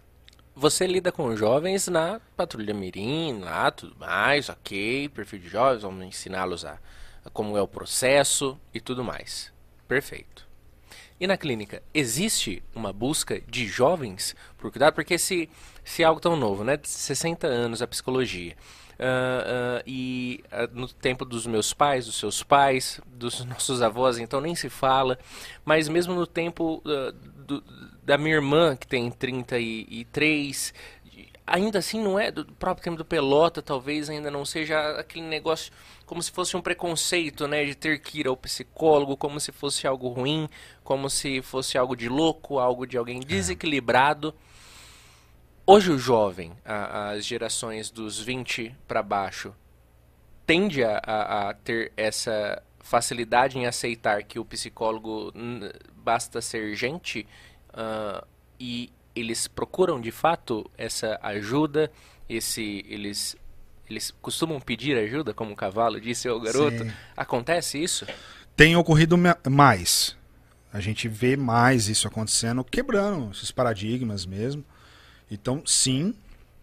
Mas ao mesmo tempo tem, tem ocorrido, ainda ocorre muita das resistências, né? Porque também tem os berços aonde.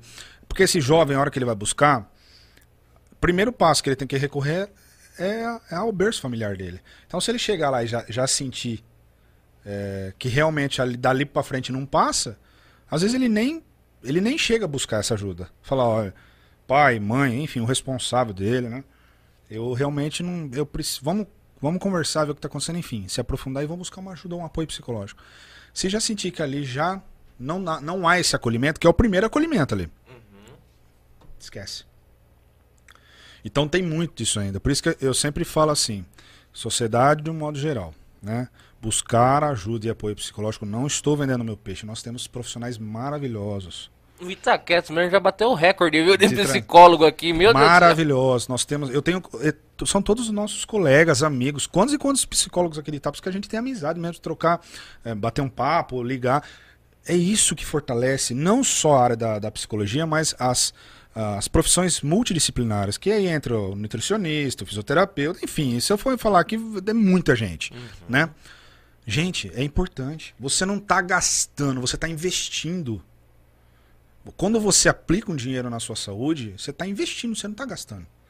Então, esse jovem, sim, ele tem procurado mais, mas a- o primeiro passo não é ele chegar, ah, eu vou procurar um psicólogo, vai no psicólogo. Às vezes ele não tem um recurso, ele não sabe como fazer. E detalhe, tem que ter. é, como a gente está falando de jovens, vamos por abaixo de 18 anos, o psicólogo vai trabalhar, inclusive, Com né? os pais, Com os a família. com a família, olha fazer a só. orientação. Esse é o procedimento coerente, tá? Correto. Né? O protocolo, digamos assim, para ficar mais fácil. Então tem que ter essa intervenção. Mas ele vai primeiro buscar na família. Então a família vai ser o divisor. Ou você vai, ou você vai ficar. Ou você vai, você vai ficar. E existem mecanismos. Ah, Rafael, não, é, não, não temos condição financeira. Tem rede pública. Tem rede pública, flui, tem profissionais que, inclusive, são os profissionais que normalmente às vezes estão na área privada e estão na área pública. Na iniciativa privada e na iniciativa pública. São ótimos. Então a resistência não está em ah, porque o profissional A ou B, não, está em você. Você que está bloqueando o processo. Beleza, foi num profissional, não se identificou, que tá normal isso. Às vezes eu, eu vou num profissional, não me identifico, às vezes quando eu vou num médico, num dentista, você não gosta, você muda, tá tudo bem. Isso é em toda a área. Às vezes você vai lá comprar uma roupa numa loja, não gosta, vai na outra. Vai num mecânico, não gosta, vai na outra. Tá tudo certo, tá? A questão não é essa. A quest... O X aqui é, é você tomar a iniciativa de procurar uma ajuda. Então o jovem é a mesma coisa. Ele vai buscar exatamente no seu berço familiar ali, né? E aí a partir daí temos que dar a, a condição dele poder é, criar mais processo elaborativo, não só para ele, porque de repente pode ser o- a ponte, inclusive, para levar é, conhecimento da importância da saúde para todo, todos os integrantes da família ali. Né? O pai, a mãe, o responsável, enfim, não importa quem seja, mas a importância de levar qualidade de vida, saúde, né? que é um processo que, ah, eu vou lá no psicólogo, vou lá fazer uma sessão, duas sessões, tá tudo certo. Então, que psicólogo que é esse? Me apresenta que nós vamos lá fazer um, nós vamos lá fazer um curso com ele para resolver isso já, né? Não existe esse esse processo é um processo de médio e longo prazo. É um processo de médio e longo prazo e você vai ficando vai ficando mais elaborativo e aí vai desenvolvendo, vai desenrolando o processo, enfim. E cada profissional vai ter a sua dinâmica de trabalho, aí você vai se identificando. Eu, Rafael, eu, eu olho na câmera e falo, eu faço terapia. Eu, Rafael. Mas como assim? Você é psicólogo? Exatamente. É por isso mesmo que eu faço terapia. É quase imaginar que o médico não vai no médico, né? Exato. O médico não, Quando porque tá ele não com- fica doente. É, exato. né? Não, eu faço terapia. Por quê? Primeiro eu tenho que estar bem comigo para poder cuidar dos outros. Né? Então eu, eu. Mas eu tô falando de 100%? Não, não tô falando que eu tenho que estar 100%. Eu tô falando que eu tenho que cuidar da minha saúde. Tenho que estar tá, bem e trabalhando. Eu também tenho meus conflitos. Ah, psicólogo. Rafael, psicólogo não tem problema. Gente, vamos parar com isso. Todo mundo tem problema. O psicólogo é aquela- não é aquela pessoa que transcende assim, É, né? Tá até levitando. Buda. É. Vai virar um Buda. Gente, não, vamos ser realistas. Todo ser humano tem problemas, tem conflitos. Ele precisa procurar ajuda. Eu faço terapia. Eu faço acompanhamento, outros profissionais, colegas fazem também, que a gente sabe. Por quê? Porque você estando bem com você, naturalmente você consegue oferecer uma qualidade de vida melhor para quem está do outro lado ali, que foi o que você falou na hora que a pessoa busca você. Né? Então, esse é o processo. Buscar ajuda. Temos que buscar ajuda, buscar um apoio, buscar uma referência. E é a partir daí que as coisas têm tendência a fluir. E você acredita, assim, eu tenho muita a percepção, até ah, e- até graças a, a Graziele, minha noiva, que até ela mandou aqui, ó, grande profissional. Obrigado. a você. A, a, a Grazi nos mandou mensagem. Ah, inclusive, Muito obrigado. Deixa, deixa eu aproveitar e mandar um oi aqui, que é a tia Lu. A Lucy. A Lu... Ah, sim, a Grazi, o Pelota ficar. Hoje a Grazi tá nos assistindo, que a Graziela ela não assiste nosso podcast, a gente zoa ela. Ela não assiste, a gente faz o podcast nem a nossa família vê. Só a tia Lu do Espaço da Construção, é a única parente nossa que vê. É uma, olha, é uma lá, a minha noiva não vê. É assim mesmo, mas A gente tem que fazer nosso drama, né? Senão não. Tá tudo, tá tudo certo, tá tudo bem. tá tudo bem. Ó, mandar o oi lá pra tia Lu do Espaço da Construção. Ela mandou um beijo pros bebês dela, nossa querida tia. Um beijo, tia Lu. Terapia é vida. O psicólogo não resolve nossos problemas, mas nos ensina a como lidar com eles. Perfeito. A terapia vai além de um tratamento, ela é um conhecimento pessoal. Parabéns, Rafael, pela profissão. Vocês são fundamentais na vida do ser humano. Então fica o recado da tia Lu. Parabéns pela colocação dela, ela foi sucinta, pontual e realmente é isso. E obrigado pelo elogio também, né? Mas é isso aí, é o, o que que o psicólogo conduz? Ele conduz você no seu autoconhecimento. Ela foi sucinta no que ela falou ali. Ele dá é, condições para você criar um direcionamento e perceber que de repente para cá que você está indo não está muito legal, vem para cá vai criando modelos, referências, ele vai, vai formando um molde para sua vida. É exatamente isso. É, é, muito bem colocado. Depois tem uma pergunta do Batata, mas eu só vou concluir esse assunto, Batata, já mando a sua. Porque eu dizia assim, eu, eu não sei se é mal do... O homem tem essa tendência de ser mais cabeça dura, mas eu, te, eu sou muito teimoso como pessoa, tenho muita teimosia. Eu sou aquele é, é, não tem o Cristiano Ronaldo falando, eu sou o melhor. Eu, é, é, é assim, para mim é, eu estou certo. Não tem. então, eu era teimoso no sentido assim, ah, não precisa de psicólogo lá, falar o quê? Ficar falando? Pra quê? É. O que, que ele vai me ajudar? Não conhece nada de mim? Exato. Aí, eu, eu frequentei o Semaia, a doutora Aline, ela, eu fazia terapia com ela. Exato. Quando Excelente profissional. Meus pais se divorciaram lá, eu tinha 11 anos de idade. Aí a minha mãe me levou lá, ia tudo mais. Aí uma vez ia minha mãe, às vezes para conversar, como que tava. Do mesmo jeitinho que você falou, esse acompanhamento com a família. Eu morava com a minha mãe, então ia minha mãe, mais meu pai em algumas, enfim. Só que aí eu tive a, a, alta, né? Ela viu que eu já não precisaria mais, depois de um tempo, uh, eu já não precisaria mais estar indo nas sessões, ok. Aí o que acontece? O jovem tem os boletos, tem o trabalho, aí, aí tem uma noiva, é, as responsabilidades vão aumentando, né? Começa o círculo da vida, né? Exato. E aí eu tava num trabalho que não era bom para mim, não, não me fazia nada bem, nada bem, só que eu não via isso.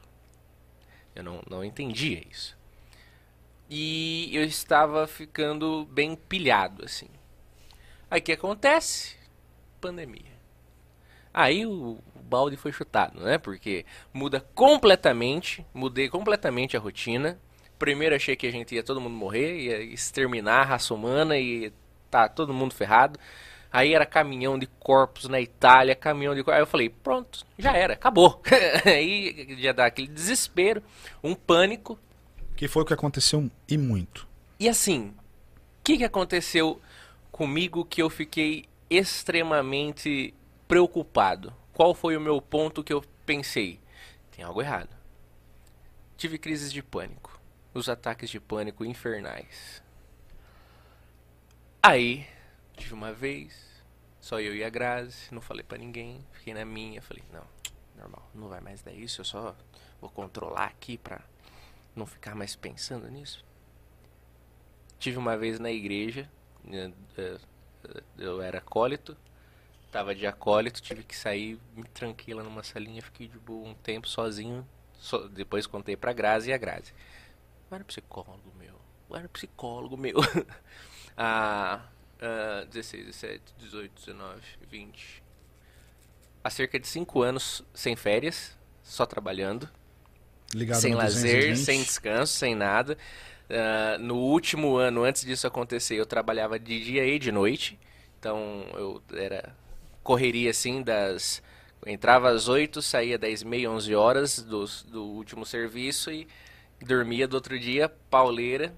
Mais de um ano assim, sem férias às 5, uh, aquela correria, planejando noivado e Tudo querendo, acontecendo ao mesmo tudo tempo. Tudo acontecendo ao mesmo tempo. Aí vem a pandemia, esse turbilhão todo. Aí deu uma, deu duas, deu três. Aí um belo dia no trabalho, eu dirigindo. Me deu aquela loucura, assim, né? Aquele aperto. Aí eu encostei o carro, respirei, e chora e respira e vê aquele sentimento que vai morrer e, meu Deus do céu. Ligo pra minha mãe e falo, é, eu preciso de ajuda. Não tem mais o que fazer. Começou a interferir assim no dia a dia completamente. Radicalmente. né? E aí a Grazi falou, pô, você não precisava ter deixado chegar nesse ponto. É aquele negócio, é como se a, a- o copo já não tivesse mais cheio, ele tava transbordando. Dando. E eu deixei chegar a transbordar por teimosia, né? e assim, com o tempo, aí eu fiz acompanhamento psicológico, psiquiátrico, até hoje tomo meus remedinhos toda manhã. Ah, não, não estou indo mais nas terapias. A psiquiatra só não me tirou do remedinho porque ah, eu vou casar e tô construindo casa. Então, Então você tá sobrecarregado aí é, também. ainda tô, né? E, e, e, abrir empresa agora, né? É, Sair uma- de mas serviço. é um procedimento até que mais preventivo. É. É, é, tipo, é a dose mínima que eu Mas tô... o que você está fazendo é correto porque você está orientado por um médico. Então, diferente de muita gente que às vezes toma remédio por conta, não faça isso. Pelo- Não faça isso, por favor. Nem os naturalzinho, né? Aquele negócio. Vai se, vai se orientar com um profissional habilitado. É uns tal de não sei o que lá de maracujá, Ah, você vai ficar meu- calmo. Porque o meu vizinho faz, eu vou pegar o dele e vou É. fazer. Não faça isso. Enfim, cheguei a esse ponto para procurar ajuda e foi uma ajuda muito bem-vinda porque já, ah, hum, assim, passei por muitos turbilhões, perdi meu padrasto na pandemia, foi o ó do Borogodó, muitas coisas aconteceram e graças a Deus, a mim, o meu autoconhecimento e a ajuda desses profissionais e principalmente também a ajuda da Graziella que me fez criar vergonha na cara, ah, ah, Olha só minha mãe falando que eu sou dramático, gente, que ela tá escutando assim. Tá assistindo, tá, tá escutando. então a família ouve, viu? É, só não te conto. É.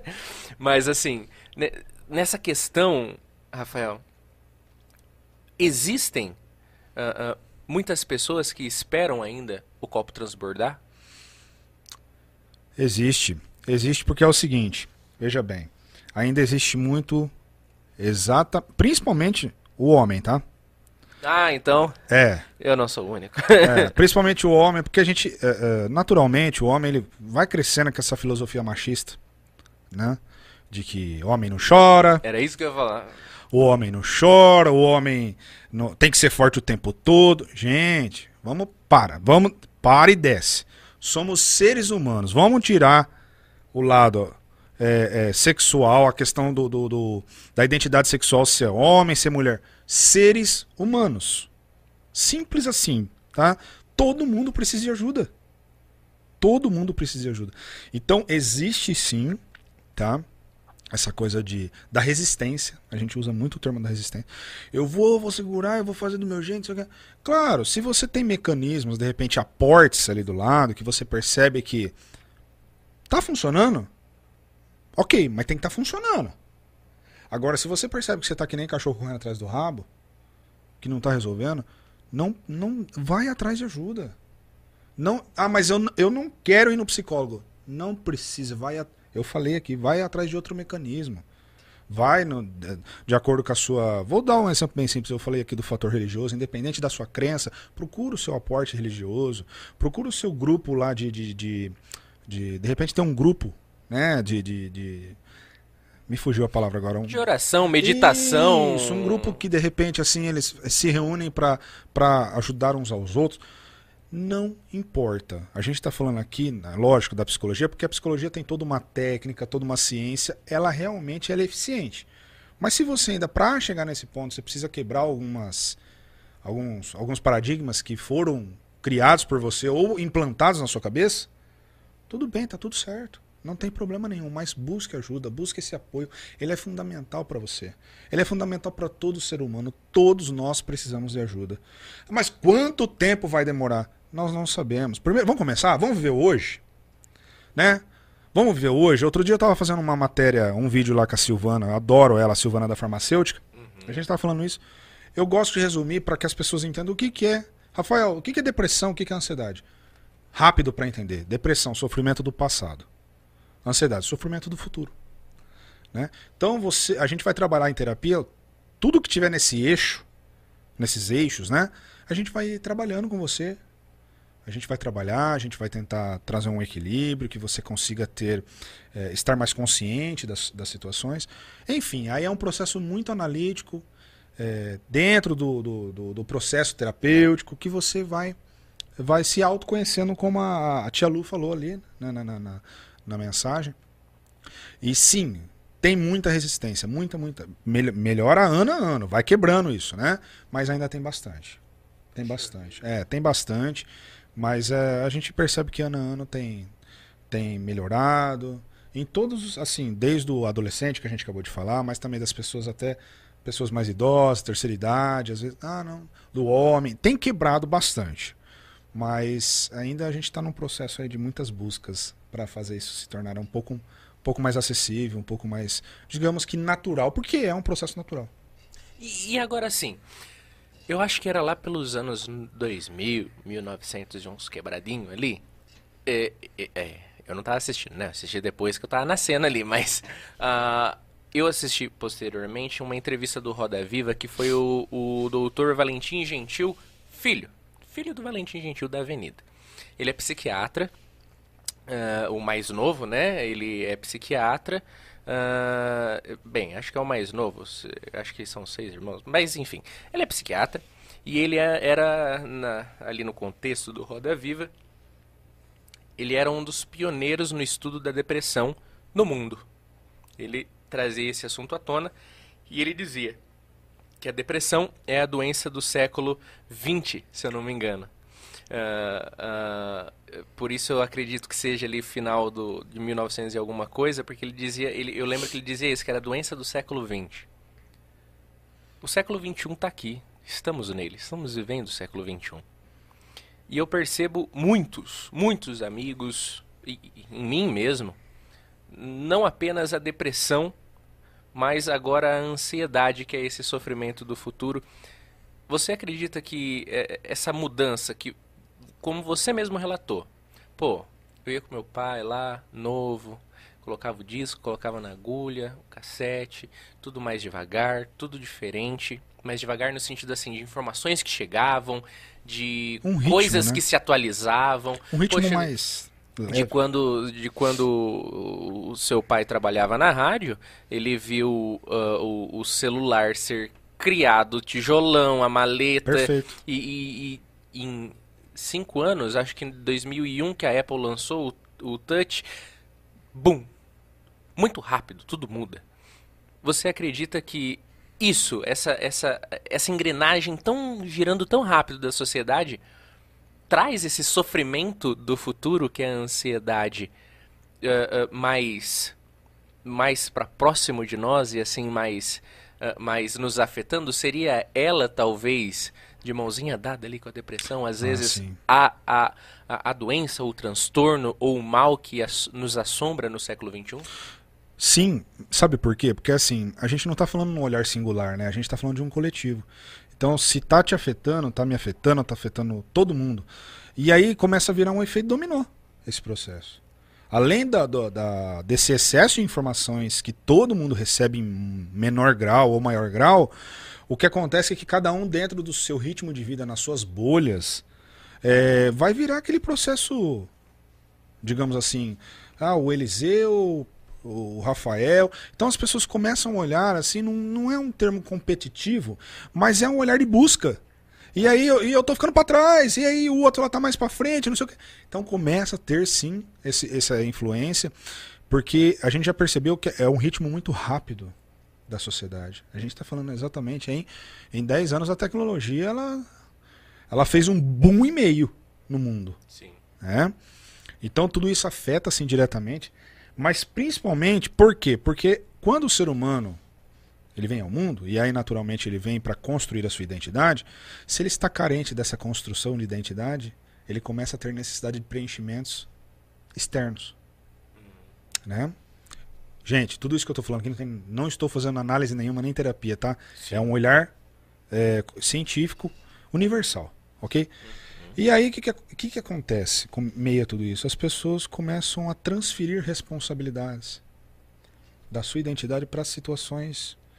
É, a gente fala até, digamos assim, situações culturais, situações é, cu, é, culturais, sociais, onde ela vai tentando achar mecanismos para ela se sentir suprida por aquilo, de alguma forma. Então, e é uma coisa assim, ó, é uma coisa que não para, né? Eu tava brincando outro dia, eu tava falando de carro. Nossa, nessa época que eu era criança, falava-se de um modelo de carro, aquele modelo de carro ficava ali uns 10 anos sendo o mesmo carro. né? Hoje, aquele modelo de carro, ele fica ali, 2023 lançou um carro agora, e 2024 esse carro está totalmente transformado, já é outro carro, já vem outro nome.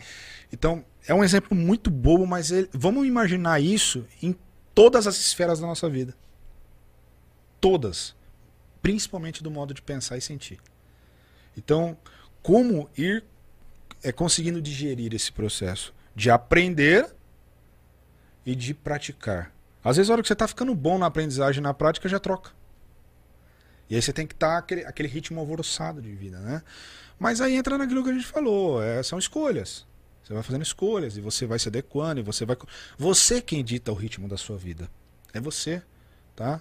A, a felicidade, ela tá. Eu gosto de usar isso, não tá naquilo que você é, fica vendo, é, imaginando aos olhos dos outros sobre você. É aquilo que você imagina de você sobre você mesmo. Mas a pergunta tá aí, aí, você consegue imaginar isso de você?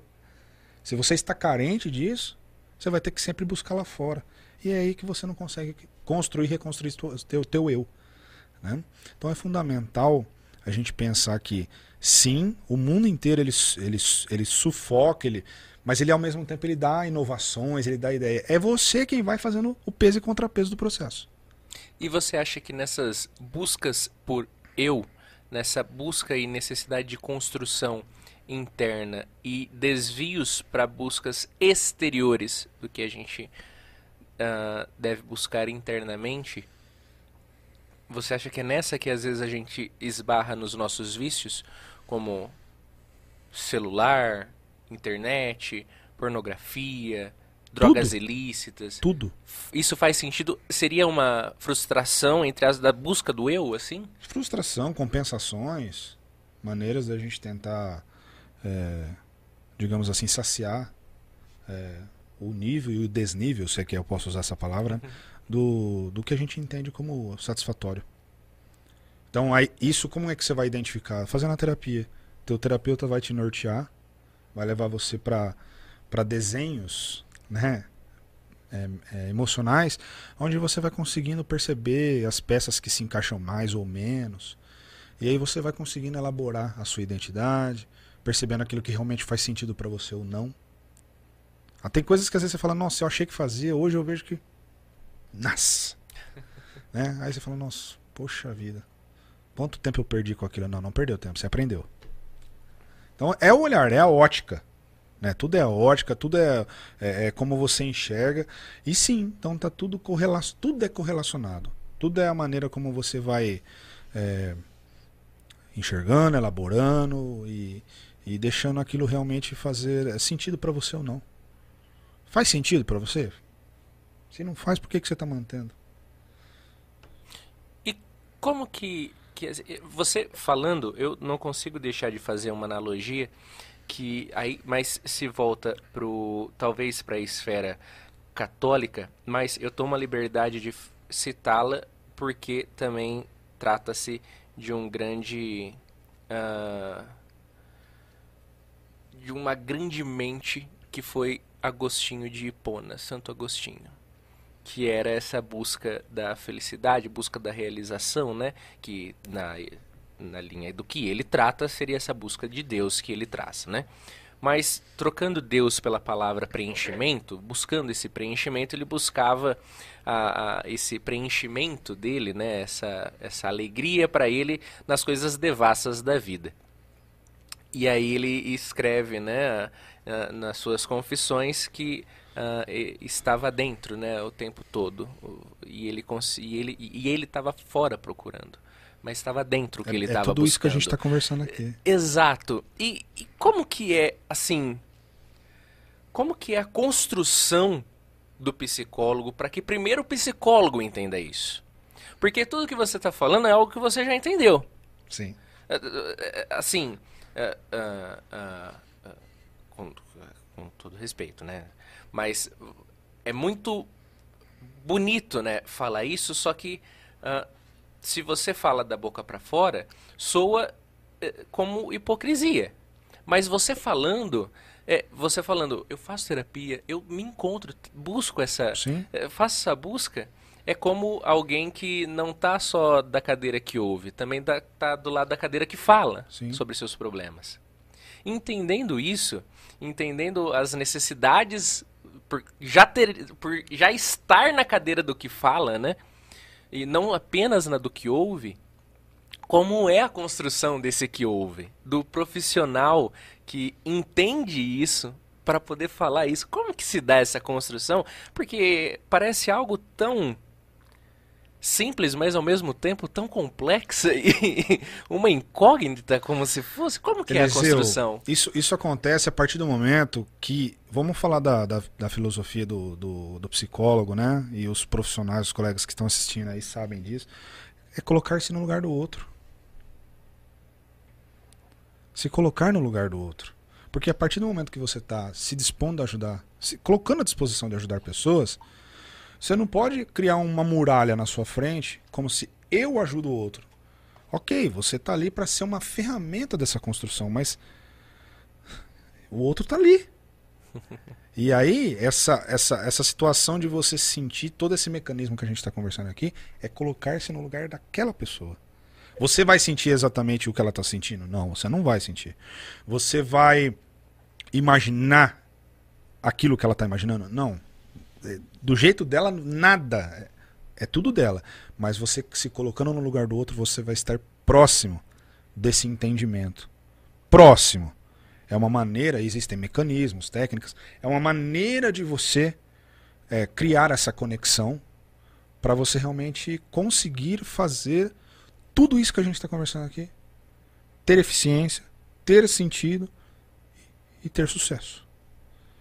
É, é esse, é, pelo menos é a maneira que eu coloco a minha, a minha forma de, de execução da psicologia, né? Então é colocar-se, eu me colocar no lugar do outro, eu me, eu me colocar no seu lugar, eu me colocar no lugar da outra pessoa que está assistindo lá. É assim que a gente consegue dar, dar embasamento. De repente eu tento até me colocar, às vezes eu não consigo chegar é, chegar muito próximo daquilo. Mas só o fato de eu me permitir, o outro vai dar espaço e ele vai me ajudar a falar assim, ó, o jeito que você está tentando se encaixar aqui não está dando muito certo, mas pera lá, vamos lá que eu vou te ajudar. E a pessoa já traz você para perto e aí, aí começa a funcionar. Então, essa é a ferramenta. É, eu, eu gosto de usar uma frase que fala assim, é, a partir do momento que você se dispõe a ajudar uma pessoa, você tem que se colocar no lugar do outro, porque a sociedade, de um modo geral, e a própria cabeça da pessoa já é um poço de julgamentos. Sim. Né? Quando alguém não julga outra pessoa, a pessoa mesmo ela se julga. Quantas vezes nós, nos faz... nós não fazemos isso o dia inteiro, falando, nossa, eu, porque eu, porque. Só que quantas vezes você fez isso enaltecendo a sua qualidade? Poucas vezes. A gente precisaria fazer isso muito mais. Ah, mas aí será que meu ego não vai? Não, ele não vai. Porque você vai conseguir mapear a tua.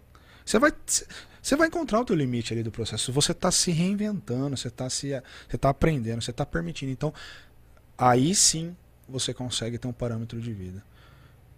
Colocar-se na condição exatamente que você merece e deve estar. Não estou conseguindo fazer isso, Rafael. Vai buscar ajuda. Que legal isso. E, e agora sim, o ser humano sendo toda essa construção de, de, de, de diversos fatores, externos e internos, coisas que acontecem Sim. fora e dentro. É né? porque é uma troca o tempo todo, de fora para de dentro para fora, de fora para dentro. E, pensando assim, que é essa troca sempre. E, e usando como exemplo o que eu disse, que eu me sobrecarreguei e, e, no meu caso, eu estava trabalhando dia, noite, dormia, trabalhava dia, noite. Eu não tinha os meus outros momentos nenhum de, de, de, de nada, mais nada, assim, era trabalho, ponto. A, a, é, é essencial, é preciso, é bom para o humano, perante a psicologia, ter essas divisões, como por exemplo, uma organização no sentido de que das 8 às 18, é um horário padrão, das 8 às 18 estou trabalhando, mas no sábado eu vou no, no aqui no Sorova tomar uma com meus amigos. Isso é importante essa mesmo que que como eu citei, Santo Agostinho que fazia essa busca nas coisas devassas da vida, né? Tipo, ele só saía, só bebia, mas uh, há a possibilidade, uh, ou melhor, há a necessidade de, de ter essas distinções. Por exemplo, agora a gente está aqui conversando. Até as às 5 você estava atendendo, de manhã você estava lá na patrulha ajudando, fazendo seu papel, e agora que você chegar em casa, uh, eu, por exemplo, eu eu que, que eu vou fazer? Eu vou ser família. Eu vou eu vou eu vou para junto da minha noiva.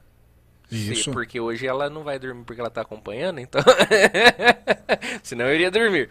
Mas hoje provavelmente Sim. a gente vai falar sobre a nossa sobre a entrevista. Eu vou ser família aí com a minha noiva é importante ter essas é, é, essas faces, digamos Sim. assim. É importante, é essencial, é fundamental, desde que faça sentido. Tem que fazer sentido para o ser humano. Porque não adianta, ah, eu, é, você faz tal coisa, por que, que você faz aquilo? Ah, porque o outro não sei o quê. Então não é você. Não é você, você não está sendo você.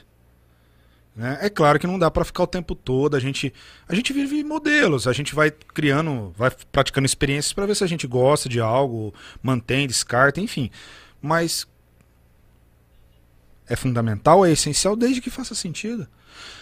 Eu gosto, a, a, a, gente, naturalmente, o ser humano, ele trabalha tudo com muita objetividade na vida. Mas, na verdade, a base de tudo ela é subjetiva. Ela é abstrata. A base da vida é totalmente abstrata. As coisas que a gente mais crê, e eu não estou falando só de religião, estou falando de, de, cre, de crença de vida. Né? Tudo aquilo que a gente mais crê, mais sonha, né? É tudo muito imaginário. A gente, nós criamos o desdenho de todo esse processo. E pode reparar, toda vez que a gente cria esse processo, vamos pensar no lado positivo agora, né? É gostoso é prazeroso a gente ter uma ideia, um projeto, uma coisa que você começa a desenhar na sua cabeça, um sonho, porque é subjetivo. Desde que você. Aí você começa a elaborar se aquilo faz sentido para você ou não, como é que você vai chegar lá, como é que você vai buscar. Mesma coisa, você fala, nossa, eu vou viajar para tal lugar. Mas você não cria toda uma fantasia daqui. E a hora que você vai começar a aplicar o processo, aquilo se torna prazeroso porque você criou você, você elaborou todo um processo antecipatório. Então eu penso, eu pratico e tenho resultado. Então, isso tudo ele se fundamenta desde que faça sentido para você. E tem muita coisa que a gente faz na nossa vida que às vezes não faz sentido. Rafael, algum problema nisso? Nenhum. Só que aí você tem que se questionar se, num processo aí não só qualitativo como quantitativo, qual é o efeito disso na sua identidade e na sua vida. Então aí vai entrar o fator depressivo, amanhã depois, os episódios, ansiedade, você vai se sentir uma pessoa preenchida ou não, enfim, aí é um, uma elaboração muito científica, muito singular, muito individual de cada um. Mas respondendo o que você falou, com certeza é importante. É essencial, é fundamental. É fundamental e tem que fazer sentido. Não fez sentido? Questione-se. Como meu pai dizia, vira o disco. Vira o disco. Né? E aí você é, trabalha e começa a perceber que não é só objetividade. Objetividade é aquilo que a gente mais vê, toca. Né? É a subjetividade do processo. E na vida do psicólogo Rafael, em que momento fez sentido empreender também e não ficar apenas uh, no trabalho como psicólogo de fato? Ser empreendedor faz parte um pouco do meu contexto de vida no sentido daquilo que eu aprendi e fiz sempre desde pequeno, né? Vender, comprar, vender, negociar, porque a vida é um processo de vendas, de trocas, né? A gente está aqui agora, a gente está trocando conhecimento, quem está quem tá assistindo, ouvindo, está tá absorvendo e, e, e, é uma troca é uma troca recíproca o tempo todo. Então o empreendimento ele nada mais é do que é toda essa subjetividade no objetivo. Ele se torna o objetivo de, de, um, de uma ideia, de um projeto. Aí você só precisa ver o, no que, né? no que é o processo. E aí foi onde veio, por exemplo, o que eu acho que é a sua pergunta, o Shop Delivery, né? Exato. É aí que fez, fez um sentido na. Mais um sentido nessa, nessa sua atuação É porque, vida. porque, veja bem, com tudo isso também, eu gosto muito de eventos, eu gosto de festa, mexo com música, vem da, da- dessa coisa de rádio, né? O pai sempre estava num evento, outro. Eu sempre gostei muito disso. E, e na ocasião, lá atrás, até um pouco antes, porque o Shop Delivery ele nasceu ali por é, meados de 2019. Não, não é antigo. É Uhum. 19, 20, 21, 22, estamos indo para cinco anos. Na ocasião foi uma, assim, foi uma, uma situação muito, é aquela, é aquilo que a gente está conversando. Temos toda a subjetividade, mas não temos o objetivo. E na ocasião a gente começou a conversar. Na época o Luiz, o Luiz Roncaia, né, é um grande amigo, mandar um abraço aí para ele também. Não sei se ele está assistindo, que ele tem o dom de produzir a cerveja saborizada, enfim, mas então aquilo é a parte subjetiva. Você fala, nossa, vamos trabalhar algo em cima disso, é inovador, é diferente. Enfim, começamos o processo lá. Na época com a cerveja, a primitiva. Né? Então o Luiz era o produtor e nós éramos, digamos assim, o fornecedor. 2020 chegou, com ele veio a pandemia. Então, mudou, os- mudou toda a estratégia.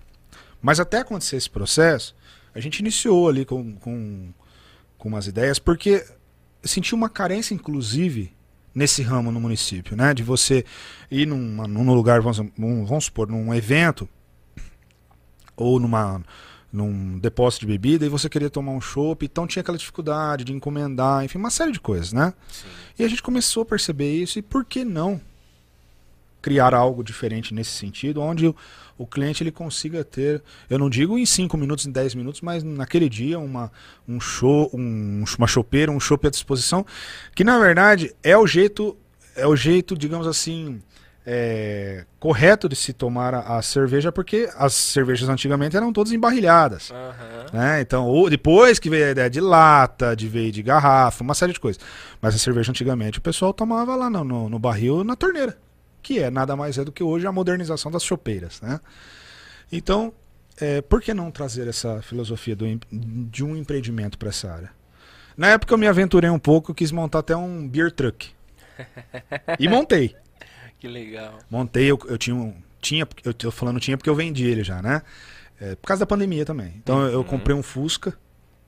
Eu montei o, o Fusca Beer, né? Que era o Joaninha. Era, é vermelho. Então todo mundo fala, "Ah, parece uma Joaninha. Então ficou a Joaninha Beer Truck na época. E ali a gente fazia cervejas artesanais e, e apresentava em eventos com. Colocamos torneiras no, no, no veículo. Ficou super legal, apresentava. Era uma ideia diferente. Os eventos que a gente conseguiu fazer de super sucesso.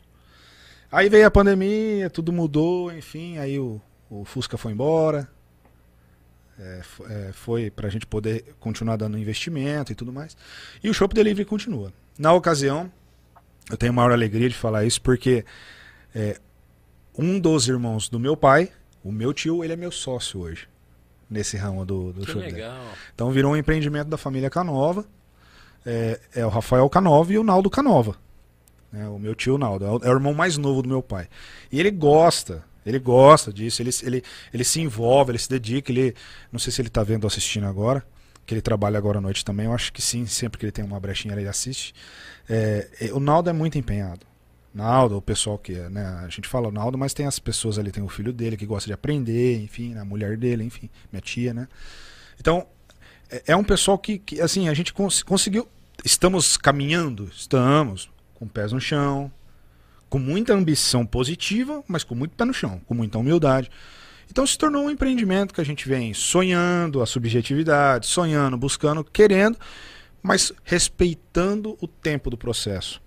Não adianta colocar os pés pelas mãos. Agora que a gente começou a perceber do final do ano passado para cá uma saída maior, porque aí agora voltaram os eventos. Então começou a fluir. E o Shop Delivery tá, tá aí fluindo para a cidade, tá fluindo para a região, cidades aqui como por exemplo legal. Tabatinga. Vamos pegar, ó, né? Tabatinga, Bitinga, Borborema. Essas cidades aqui no nosso entorno já são clientes de Shop Delivery.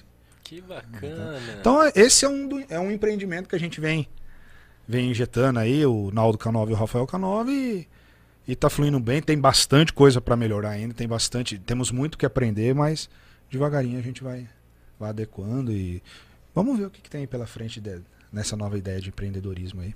Que demais, que demais, que demais. E, e, e agora, se você me permite. Ah, só, só desculpa um adendo. Claro. E hoje, com, com toda essa, essa expansão, além do. Porque depois o, o, Luiz ele teve que fazer algumas reformulações, né? Uhum. Então o Luiz está com o Shop Primitiva, mas aí a gente expandiu também. Hoje a gente tem representação de grandes marcas.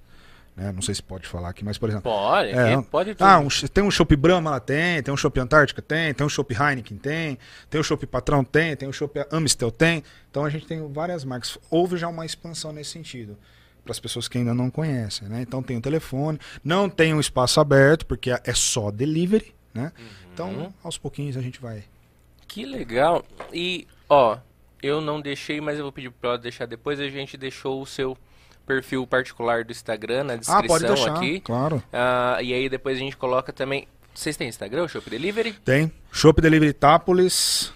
Arroba Shop Delivery Tápolis. Perfeito. Depois o Peloto também já vai deixar aí na descrição para você que, se você quiser acessar facilmente, num clique, já, já conhece o Shop Delivery. Ah, e, e, e olha, eu recomendo, viu? Diga-se de passagem. Já a Graziele que o diga, né, Grazi? A Graziele já passou nervoso comigo. Ó, deixa eu só falar aqui uh, algumas, alguns recados. Uh, Ana Fábia. Ana Fábia, é. Ana Fábia. Ana Fábia foi a, a locutora que assumiu a sequência do meu pai. Sim, olha só. Beijo, um abraço, Ana. Ela manda aqui, ó. Boa noite, queridos. Estou adorando a entrevista. Sou grande fã do Rafael. Recíproco, obrigado. Nossa, é muito legal. E ela deu continuidade nesse processo na época lá do, do Mania Brasileira. Mania Brasileira. Isso.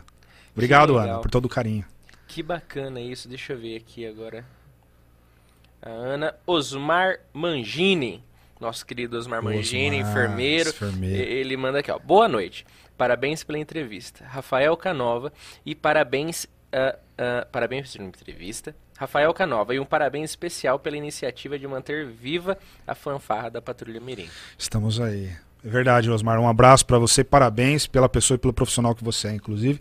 E o Osmar, ele já foi aluno da patrulha. Ele Olha é um... só que legal. É, ele, ele, já foi e, é, e continua, você vê como que é interessante. Ele é um parceiro, porque a gente sempre precisa dele nessa área de, de, de, de, de, saúde, inclusive. E ele está sempre à disposição, inclusive por esses dias agora próximo, ele vai estar tá lá fazendo uma palestra para os jovens aprendizes. Um abraço, Osmar. Obrigado pelo carinho.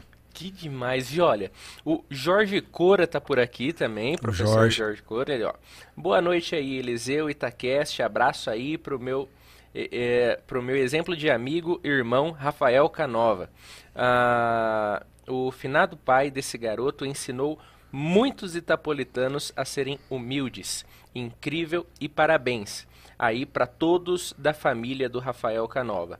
Tamo junto, professor Cora e família Nota 10 o programa, Eliseu. Sucesso sempre. Amém. Olha só, obrigado, professor. Fiel. Obrigado, Cora. Um abraço para você. O Cora, quando eu era menino, ele me deu um cartaz uma vez de um.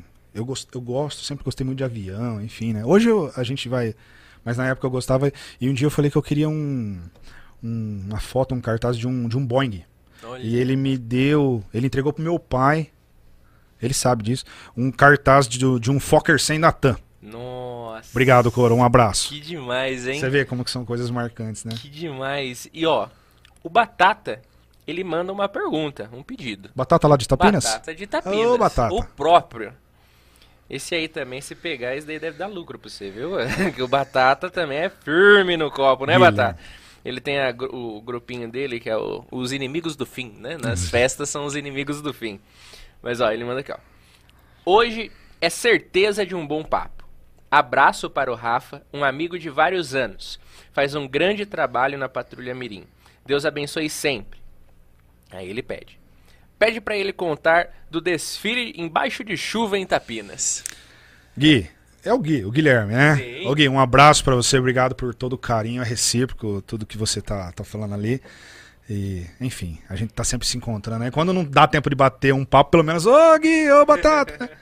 Então tá bom. Essa história é real. É, o Gui, o Batata, ligou para nós uma vez lá na. acho que foi antes da pandemia isso aí. Foi, não, tenho certeza que foi antes.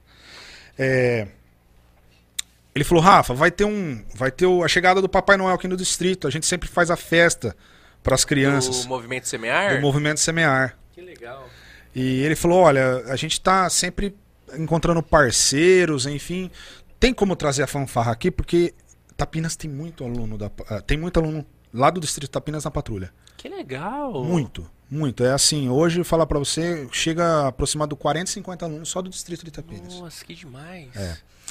E aí, é, eu falei, olha, da minha parte será um prazer enorme. Eu só vou verificar com os meus superiores, né? Se tá tudo ok. Você nos, nos dá um apoio aí. Ele falou, o que, que vocês precisam? Eu falei, ah, um transporte. E não é pra mim, não. Arruma um lanche pô, pra garotada aqui, porque eles, Sim. a maioria, eles, por exemplo, são aprendizes, eles saem das- sairiam da empresa e né, vamos direto. E um suco. Não, pode ficar tranquilo que isso aqui não dá um jeito. E, e aí juntamos a garotada, um- uns 20, 30 lá da banda, Nossa. entre meninos e meninas. Ó, a gente vai desfilar, chegar do Papai Noel. Então fazia sempre assim, Itápolis, Tapinas, Nova América. Então vamos lá pra Tapinas. Fechou. Então veio o transporte, levou. A gente ficou lá no posto do, do ID, lá na entrada de Tapinas. Olhamos pra cima assim, a hora que a gente chegou lá, eles todos fardados, bonitinho, mas- impecável, a banda redondinha. Falando no posto de ID, começaram a comer o salgadinho, até concentrar o Papai Noel, a turma, tomar um suco. Daqui a pouco olha pra cima, chuva. Mas não era chuvinha. Era chuva, né, Batata? Era chuva. Aí olhou um pra cara do outro, o Batata chegou em mim e falou assim, ó, Rafa, não tem condição, acho que vou... Como que vai desfilar desse jeito, né? Falei, Batata, nós temos dois problemas aqui. Um é a chuva, o outro é que se eu enfiar essa, essa juventude aqui no ônibus e mandar embora, eles vão me matar. Eles adoram desfilar, os alunos. Aí eu vi que um outro começou a escutar o zum zum zum ali, porque o Batata veio conversando e tal. Não, não vai ter, não sei. Aí já juntaram os quatro em mim ali. Vai ter desfile sim. vai ter desfile. Mas, professor, chama a gente. Aham. Professor, a gente vai desfilar nem que for debaixo de chuva. Gente. A gente veio aqui, a gente ensaiou o ano inteiro. Por isso que eu falo da filosofia da patrulha. Eles são muito apegados. A gente pega no pé, mas tem um retorno dessa formação humana. Falei, olha, é, é responsabilidade. Assim, eu tô com vocês. Não tava, não era só eu. é, tinha mais o pessoal, os funcionários da patrulha ali, Aham. enfim, né, pessoal da diretoria dando apoio. A gente vai é unido, né? Então, não, nós vamos. Mas e as roupas? Não, depois né, chega lá na patrulha, né, tira, estica no, no- no- pendurada na cadeira, deixa secar lá, liga ventilador, né, dá um jeito. Ah, seja o que Deus quiser, vambora. Batata, eles querem desfilar. Mais rápido. Eles querem desfilar. Eliseu, tá aqui o Batata pra não mentir. A gente andou debaixo de chuva, chuva. Já viu quando a escola de samba vai desfilar na, na, na- na avenida e eles batucando assim, aquela água vai Nossa. pá, pá. E aquilo ali, aquela, aquela água que batia na pele da, Sim. da percussão, subindo. Era a coisa mais linda de ver. E a gente lá debaixo de chuva, então tinha os caps, os penachos, tanto é que isso vai estragando, enfim, com o tempo. A gente tá tentando ver um uniforme novo com o tempo aí. Pois andaram rua por rua, o distrito inteiro, aquelas enxurradas assim, ó, passava. E o pessoal falou: "Ó, não vai ter ninguém pra assistir. Sabe o que, que o pessoal fazia de, de Tapinas? Ah, fantástico. Eles ficavam todos assim, na área, ou vamos supor, na sala com uma porta aberta, ou na janela com, com a frestinha da a fresta da janela aberta assistindo. Mas o distrito onde ia passando, todo mundo assistindo. Nossa, que demais. Né, Batata? Foi. E aí o, e, e os meninos, assim, os, os meninos e as meninas motivados. Vamos, vamos até o final. Parecia um, sabe, uma coisa assim, um grito de guerra. E vamos, e vamos. Pois foi, passou a praça, foi. Todo o contorno do distrito voltou ali perto, até lá no campo do Grêmio, voltou até no campo do 15, finalizou ali no, no ID, no posto de novo. Gente. Ali chegamos. Não é, com nós é assim mesmo, não sei o que. não sei o que. E aí chegamos na patrulha, todo mundo molhado, tirou e tal. Mas eles cumpriram cumpriram o desfile do jeito como foi combinado. E a turma deles aí. Ah, essa. A, a- a molecada, no bom sentido, né, Sim. da patrulha vai, nós vamos tudo atrás. E o pessoal tudo atrás. Papai Noel e, e carro. e tudo debaixo de chuva. E o pessoal participou. Que demais. Foi demais, verdade, gente. Batata. Muito bem lembrado. Ó, ele mandou aqui, ó. Verdade. Foi maravilhoso. A molecada deu show. O Batata mandando aí. Foi aí depois, incrível. infelizmente, com to- assim, a pandemia mudou muita coisa, né? Eu imagino. Então a gente. Eh, tem muita gente da banda hoje que, assim, eles estão até hoje. E eu não tô falando de. Eu tô falando de jovem de 20 anos de idade, 21, 22, estão lá. Da, é, lá dos seus 14, 15 anos, estão lá ainda até hoje. Eh, tem os veteranos e agora a gente já tá pensando. Voltamos no ano passado, mas ainda toda aquela instabilidade. Agora a gente pretende esse ano voltar com mais. Com mais ênfase, fazendo uma roupagem nova. Tem- enfim, tá em processo de estudo. né? Essa parte da banda, eu, eu não sou professor de música, né? Mas eu toco bateria.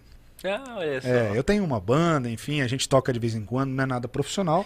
Tem uma banda, Rafael. Eu tenho uma banda, Você tá de brincadeira? tenho banda. Então, Não sabia disso, é, então uma hora você tá no, no mundo do sertanejo, uma hora no mundo do pop rock, do rock, né? E eu tenho uma banda que a gente tava tocando, fazendo mais clássicos do rock internacional e nacional, né? E aí, por eu ter o conhecimento na parte de bateria, fanfarra é praticamente bateria. Sim. Então, fazer percussão, passagem.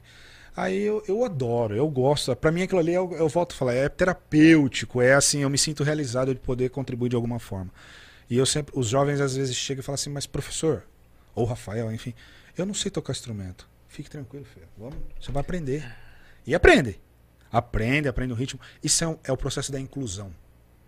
O processo social, além da saúde, você está oferecendo o lado social, né? E vice-versa. E forma. Aí eles ficam super motivados. E com essa pequena experiência que eu tenho no mundo da música, aí, por tocar bateria, e enfim. Então eu levo um pouquinho desse conhecimento, o pessoal, com o aval da diretoria, fala: olha, não sou professor, mas eu posso contribuir de alguma forma, tá tudo certo.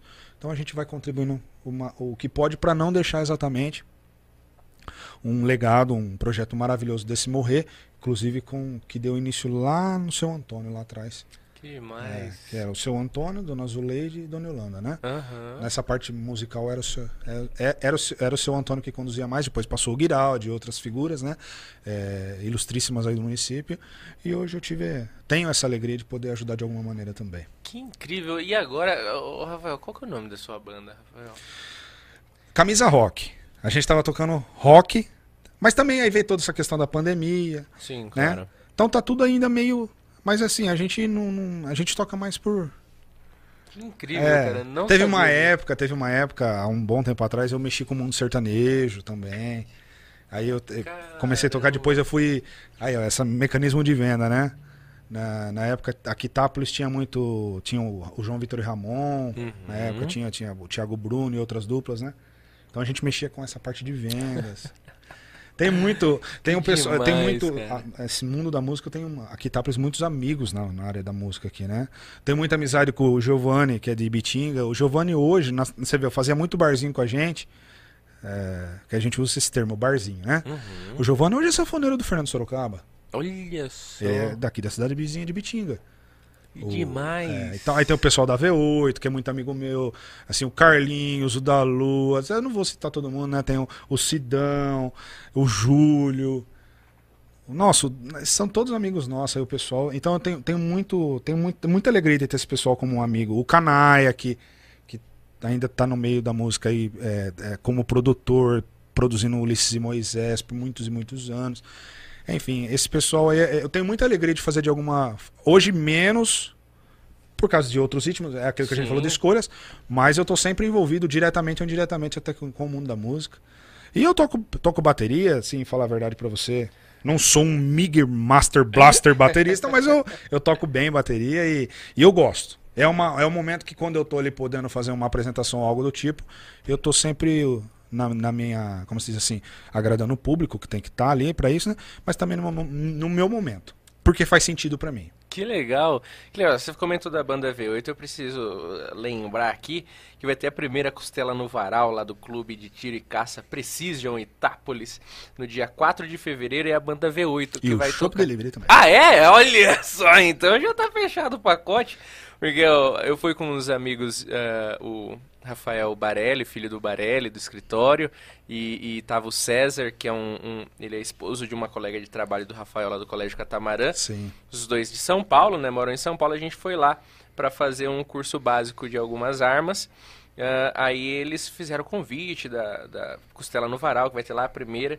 Aí o César de São Paulo falou: Banda V8. Por que V8? Aí eu falei: Porque eles bebem como um, bot- um motor V8. V8. Quando começou a banda V8 lá atrás, pra você ter ideia, a gente tava nessa fase. E eu lembro perfeitamente, o Carlinhos. Porque o Carlinhos é. é, o Carlinhos é assim, ele, ele, ele é o, o que canta, toca violão, tem o da Lua que é, é guitarra solo, o Sidão no, no baixo e o Júlio na bateria. Esse pessoal se juntou e começou um projeto. E hoje tá aí. Então, os meninos despontam aí onde vai, leva público. Um abraço pra todos eles e pra todos os artistas. Itápolis, Itápolis tem muita. Itápolis tem muita gente boa, muita artista, independente do, do, do estilo musical. Uhum. No sertanejo, no MPB, no pop rock, no rock, no samba. Enfim, todos os estilos musicais tem muita gente boa aqui em Itápolis. Que demais isso. Muito, muito. E tem que valorizar. Full case. Foi uma das bandas da minha adolescência. Mandaram aqui, ó. Batata. Ah, tá. Full case. Pergunta pra ele. Acho que foi a primeira banda dele. Não, não chegou a ser a primeira banda, mas foi um braço. O projeto Full Case, na verdade, começou. Tinha uma banda aqui em Itápolis que se chamava Querosene. Essa banda era um trio. E eles faziam muito, muito assim, muito, muita música de cover do Green Day.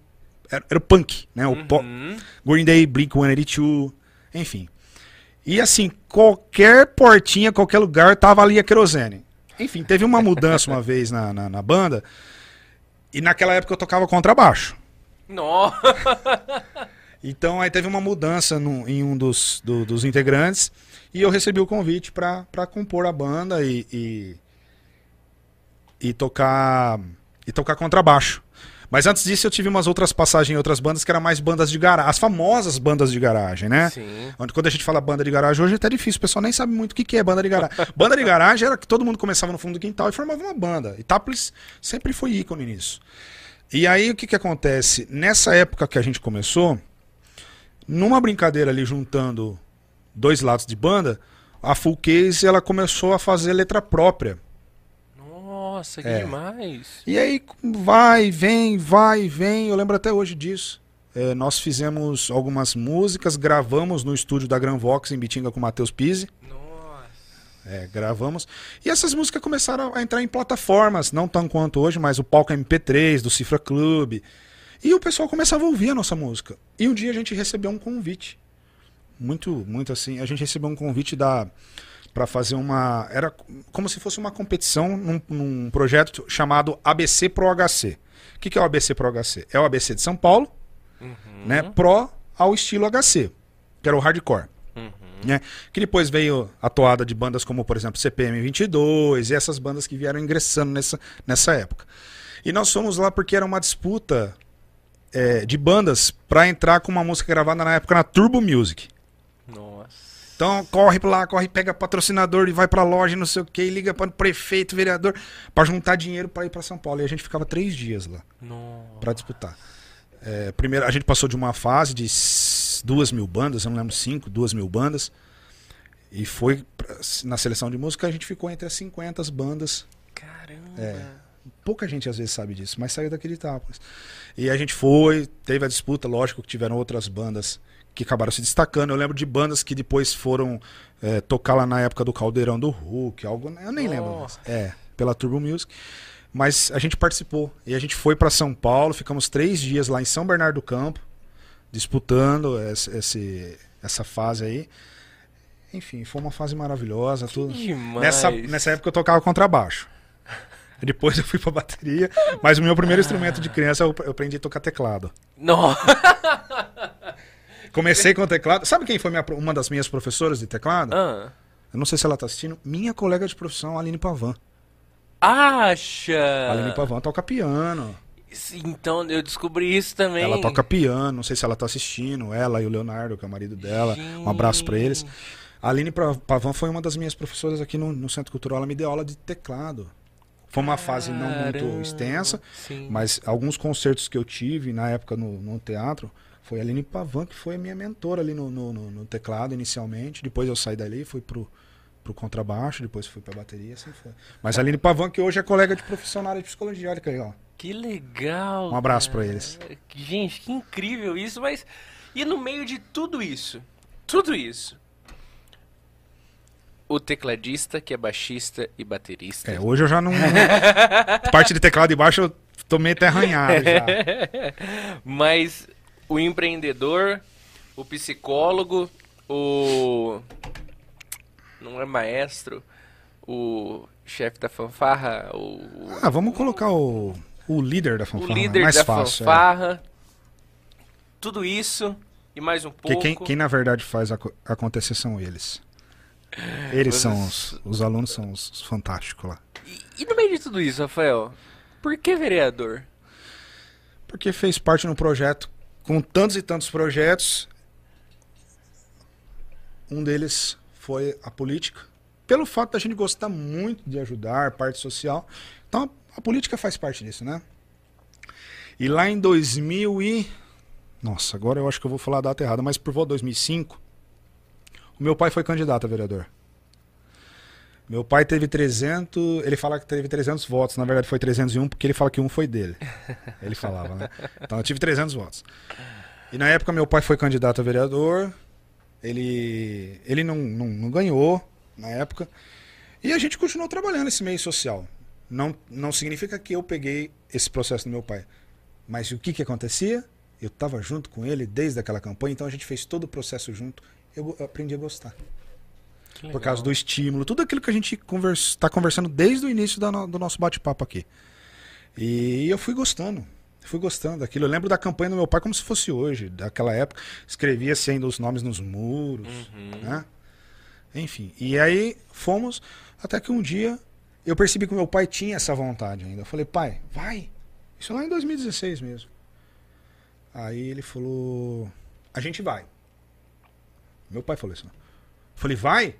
Vai, mas quem vai é você. Falei, eu? Não, quem vai é você, eu já tô.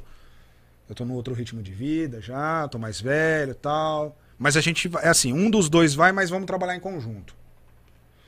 Você vê como que é as coisas do destino, né? Eu fui, nós ganhamos, porque eu nunca falo que eu ganhei, nós ganhamos. Ganhamos assim, ganhamos a eleição. Né? Eu é, representei uma sociedade entre os nove legisladores na- de 2017 a 2020. E aí ele faleceu, partiu e eu fiquei. Mas ele soube que nós ganhamos. Ele soube o- a- que nós tivemos 733 votos. Ele soube que eu fiquei, que assim, é do- dos nove vereadores eleitos, o Rafael ficou em quarto lugar naquela oportunidade, enfim. E aí eu segui quatro anos de mandato e aproveito desse espaço, porque muitas pessoas até hoje perguntam assim, por que que você não foi para reeleição? Mas muita gente me pergunta.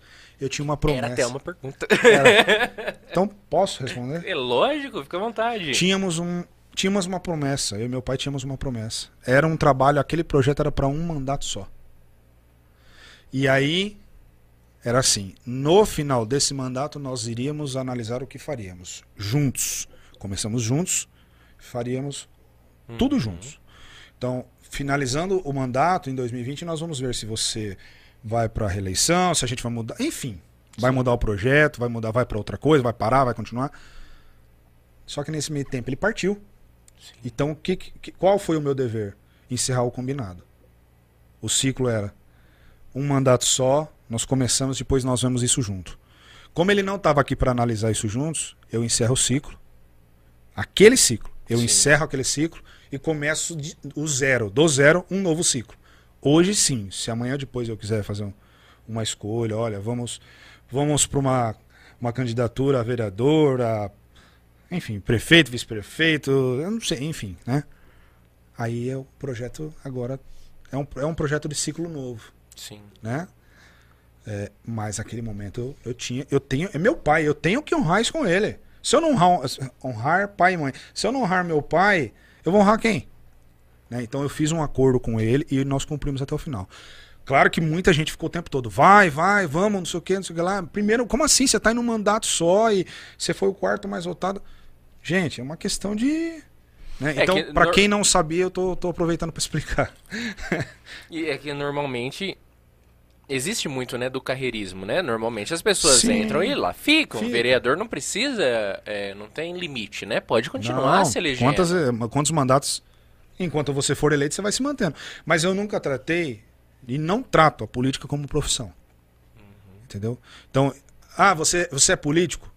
Não. Quando você está assumindo um cargo, você está na política. Você não é político. Você...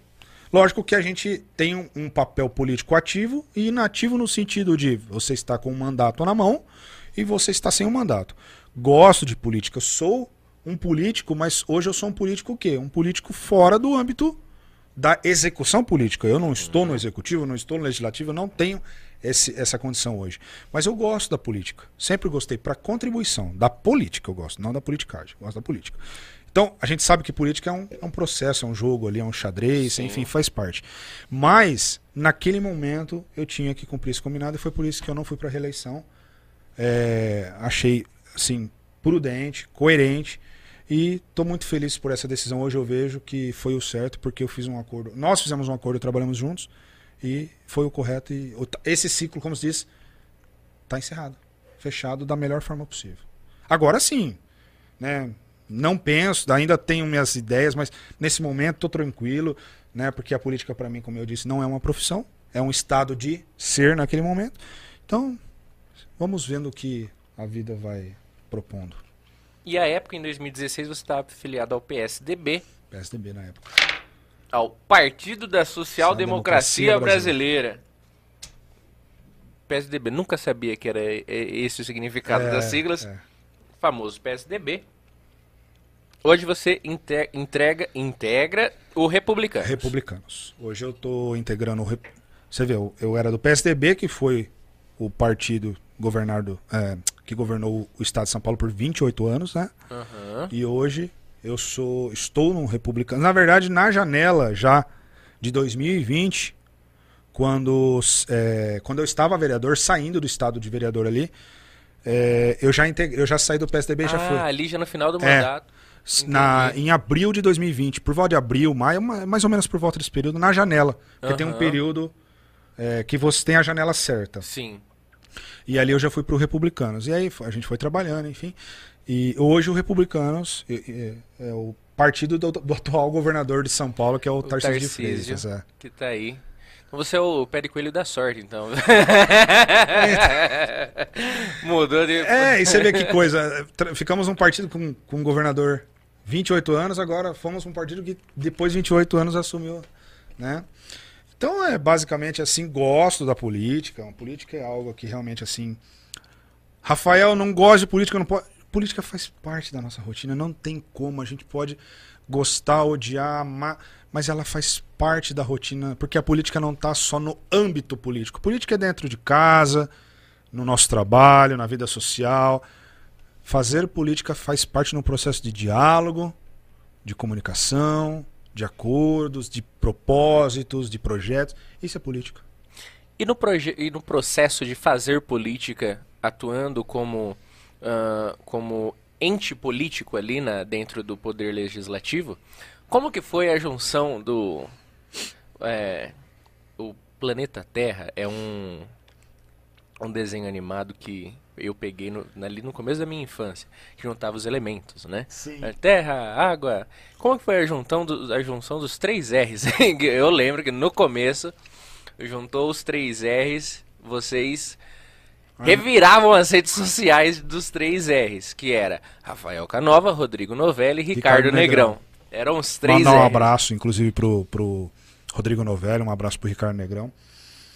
Olha, porque vocês não eram do mesmo partido. Não, cada um de um partido diferente. PTB, Ricardo Negrão era do PTB na época. O Novelli do Republicanos. Ele já era, né? É, porque na época era PRB. Depois que ah, mudou. depois que mudou. É, era PRB. E o, o Negrão era PTB, Novelli PRB e o Canova era do PSDB, é isso mesmo. A ânsia de querer fazer, né? Era aquela coisa do novo. A gente entrou na política para isso, vamos fazer. E a gente começou a fazer, né? Mas aí começou muita coisa, enfim, que eu não sei nem explicar direito hoje isso, porque começa a mudar, é, é, começa a fluir e ao mesmo tempo é assim, o um embaralhamento das cartas, né? Sim. E, mas foi uma época de grandes experiências. Eu se alguém saiu de repente chateado comigo em algum momento da Câmara, não falo não nem pelo Ricardo, pelo pelo Rodrigo, mas de modo geral, os nove vereadores, os colegas. Eu tô em paz com todo mundo, sabe? Não, nunca, porque eu volto a falar, é aquele ambiente que você. É, você tinha uma missão de quatro anos ali. Consegui fazer tudo o que eu queria? Não. Não dá, porque você é uma andorinha. Meia tantas, né? E você tem o poder de. Poder, abre, abre aspas, de legislar, não de executar. Hum. Que é o que às vezes a sociedade confunde muito, confunde muito o papel do vereador. Hum. O vereador não tem poder de execução. Tá? Ele até consegue, via de regra alguma, quando ele é da base do governo e tudo mais, mas ele não tem poder de execução, ele tem, a função dele é fiscalização. Sim. Né? Mas assim, fizemos o que estava ao nosso alcance, então, na época os 3 reais foi essa, essa coisa do querer, né? E olha, assim, independente se, assim, vamos por pensar, ah, gostava, não gostava, foram feitas muitas coisas legais da época né, o, eh, nós três aí, depois outras parcerias. Foi, foram muitos trabalhos bacanas, assim, um, uns de grande dimensão, outros pequenos, mas que dava, uh, dava diferença na sociedade, né? E eu só tenho a olhar para isso e agradecer porque foi uma experiência incrível, né? Muitas dores de cabeça durante os, quarto, os quatro anos, porque assim você, como eu falei, não tem, você não tem arbítrio de fazer as coisas como você quer. Então, Muita coisa, muitas, muitos trabalhos a gente conseguiu, outros não. Enfim, e, mas é uma grande escola, uma big de uma faculdade, a experiência de ter sido legislador. Eu senti um pouco assim, é, Eliseu, não vou mentir não, isso aí eu falo de peito aberto. A partida do meu pai mexeu muito comigo. Muito. Mas não tenho por que negar. Isso para quem está assistindo. Por quê? Era um, imagine você trabalhando num projeto em conjunto. E aí, de repente, você tem noção disso? Ó, veja bem. Meu pai trabalhou a minha campanha inteira. O meu pai teve um AVC na véspera da eleição. Então, salvo engano, foi dia 2 de outubro. É, nós íamos às urnas, fomos nas urnas dia 2 de outubro. Meu pai teve um AVC no dia 1 é assim, é, é, é como se hoje ele tivesse passado mal e amanhã, amanhã a gente ia votar. Aquilo ali fez assim, ó. Eu imagino. Então, eu, assim, eu me mexeu muito comigo, sabe? Eu, eu, eu, eu, fiquei realmente bem abalado. Primeiro ano de mandato, me, fiquei muito mexido, porque tinha muita coisa. Meu pai falava, vamos nos focar na campanha e depois a gente vai sentar. Não deu tempo. Não deu tempo, então eu fui, aí eu fui migrando com as minhas próprias pernas, né, tentando fazer o meu melhor. Com certeza eu errei em algumas decisões, isso faz parte, mas também fiz grandes acertos. Errei acertei, isso faz parte do processo, né? Mas sempre trabalhei com muita ética, com muita, muito pé no chão. É, muito assim, muita transparência. Se eu errei acertei às vezes, faz parte, né? A gente não consegue agradar a todos, mas eu fiz com muita com muita vontade de fazer dar certo. Se eu errei foi porque eu tentei fazer dar certo. É, e, mas esse primeiro ano aí, posso dizer para você assim, os, quatro anos na verdade foram bem difíceis porque a gente fica sempre arremet, sempre arremetia aquela, aquela, aquele pensamento do projeto, né? Mas o primeiro e o segundo ano ali foi bem, bem complexo. Dizer para você assim que eu não que eu não pensei, não seria a palavra desistir, mas tinha hora que eu falava assim, ah, não dá não sabe? Muita coisa. Mas eu falava, não, desistir eu não vou. Desistir eu não vou. Mas tinha hora que você, sabe, você só queria ficar em paz. Mas foi bem difícil. Mas é assim, olho para trás hoje, dever cumprido. Foi uma experiência incrível. Fiz, como eu disse, fiz grandes colegas ali, fiz amigos. Hoje, uns eu vejo mais, outros menos, né? Mas assim, uma grande experiência. Eu não tenho problemas com ninguém. Se alguém tem comigo, eu não sei, mas eu não tenho problemas com ninguém. Gosto de todo mundo, fiz o melhor que eu pude. Então, uma grande, grande experiência. Tanto é que eu tenho contato até hoje lá na Câmara. Vira e mexe, eu né, falo com o Flávio lá. Mandar um abraço pro Flávio, é o diretor-geral, né? Uhum. O Flávio. Então, o Flávio, o Flávio sempre passa alguma ideia.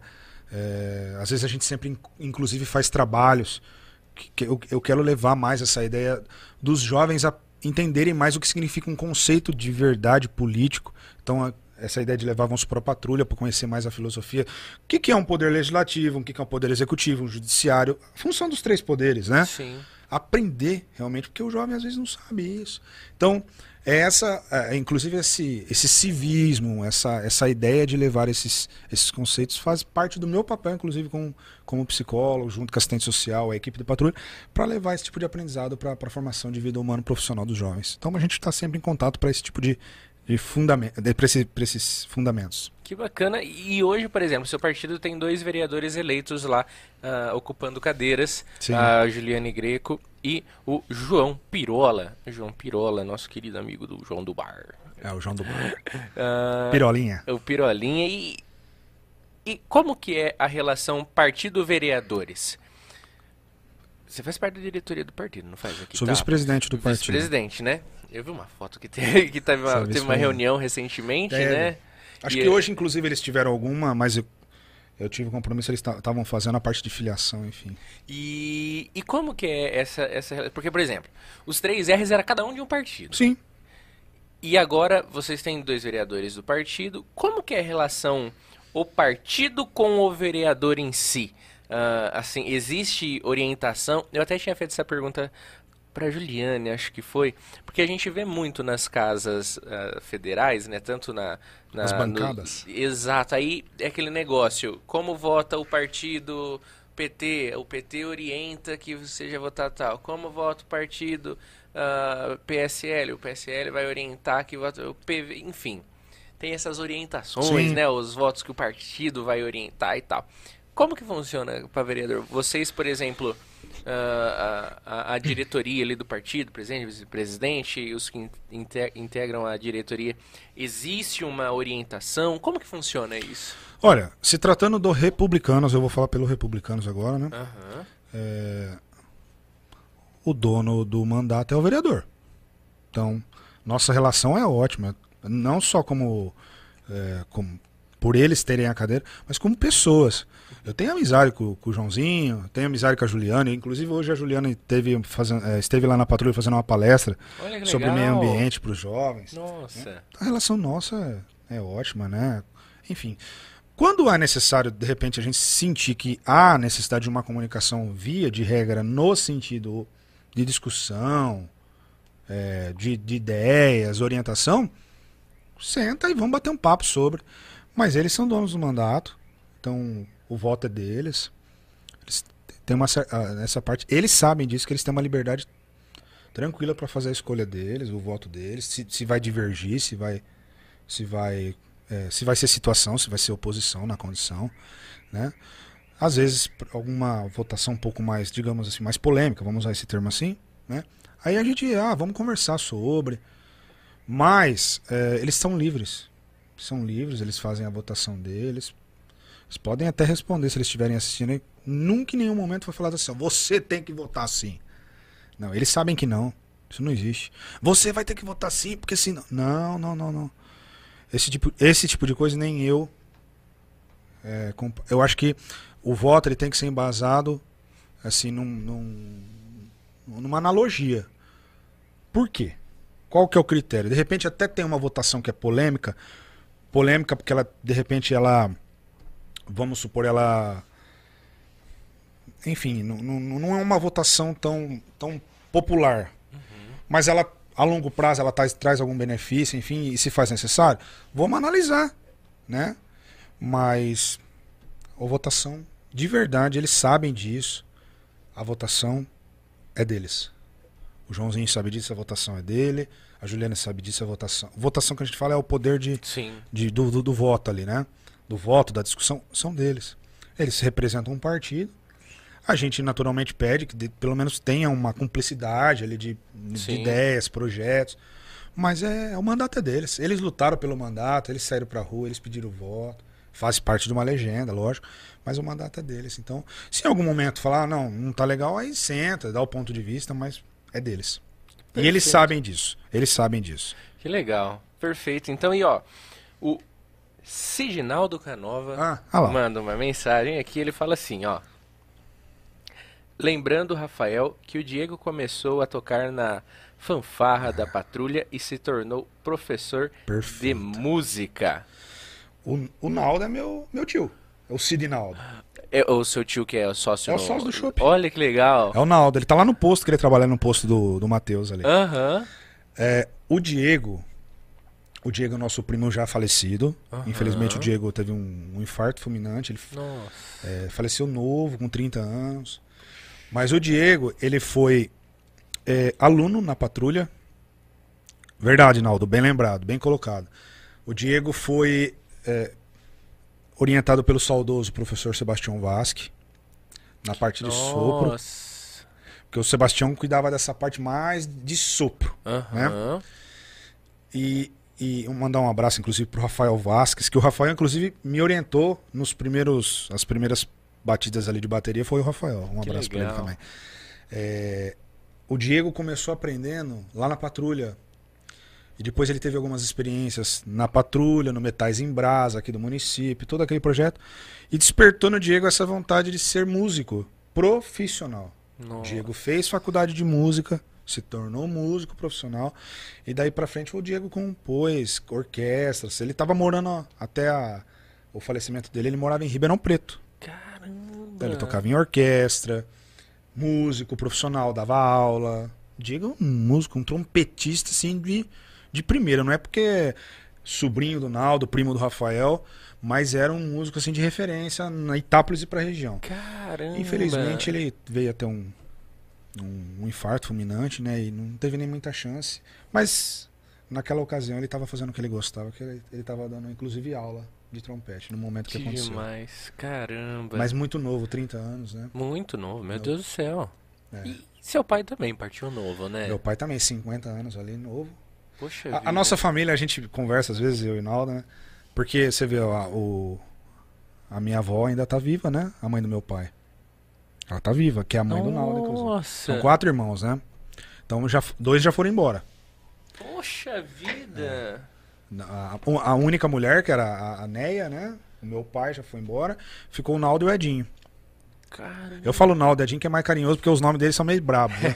Sidnaldo, Sidneia, Sidney. Minha avó e meu avô capricharam bem nos nomes. Estão inspirados. É, é, é brincadeiras à parte. Mas é verdade. Então dois já partiram, inclusive um, um dos nossos primos que é o, é o filho da Neia, né? Que é o Diego. Tem a Daniela, ainda a nossa, minha prima, né? A sobrinha do Naldo. Mas ela não seguiu no ramo da música, nada é outra. Mas o Diego já faleceu também, então. É, é, são trajetos, né? A- meu pai faleceu em 2016, a Neia faleceu em 2017. Nossa. Mas a. Neia tinha um câncer, né? Então ela veio a falecer. E em tudo isso, Mas o Naldo lembro bem. em, em tudo isso, toda essa, tudo isso que você nos contou, tudo isso que você nos falou, todos esses trajetos de vida, missões, realizações, tudo isso que pra você faz sentido, fez sentido e fará sentido. ah, se você pudesse mudar alguma coisa nas suas decisões, no seu convívio, enfim, você mudaria algo? Não. Não, porque se eu sou e estou sendo o que eu sou hoje, foi exatamente com base em todas as experiências que eu tive. É, Rafael, mas muitos erros. É assim que a gente aprende, né? Vivendo, aprendendo, errando. É, nós não somos seres perfeitos, ninguém é. Então, assim, não mudo nada. É, a única coisa que eu busco hoje na minha vida é ser melhor do que eu era ontem. Né? Com todos os acertos e erros. Às vezes a gente ultrapassa limites, enfim. Mas não mudaria absolutamente nada. Agradeço imensamente tudo, todas as oportunidades que, que eu tive, tenho ainda, e acredito que vou ter, né? E então não, não, não, não, não, não. Acho que, acho que na verdade tem uma, tem um, tem uma filosofia que fala assim que um, um amigo tava falando pro outro assim, nossa, se eu pudesse, se eu pudesse voltar no tempo, eu mudaria, né? Muita coisa do que eu fiz. Aí ele fala assim, não, mas você se tornou o que você é, porque exatamente a vida te deu tantas experiências para você ter essa maturidade que você tem hoje, né? maturidade. Maturidade a gente vai tendo sempre. Uma hora. Ah, você é maduro? A gente vai, a gente vai aderindo maturidade por toda a vida. Né? Então, é, não. Só agradeço. Que demais, Rafael. Só agradeço e, e assim, é, aquele, é aquela situação. E tenho a, a humildade de dizer que sempre quando estiver alguém acima, quero aprender. E abaixo, quero ensinar. Que demais, que incrível, que incrível mesmo.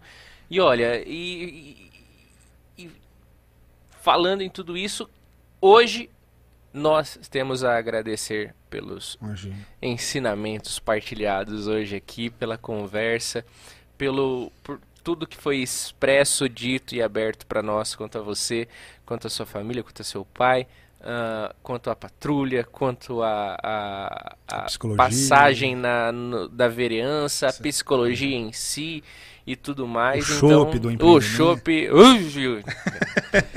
Quase que aquele negócio. O chopp tá traga da próxima vez. Ô, Eliseu, só uma observação se. Eu não sei como que tá o tempo, mas rapidinho. O tempo é seu, ó, fica à vontade. Ó.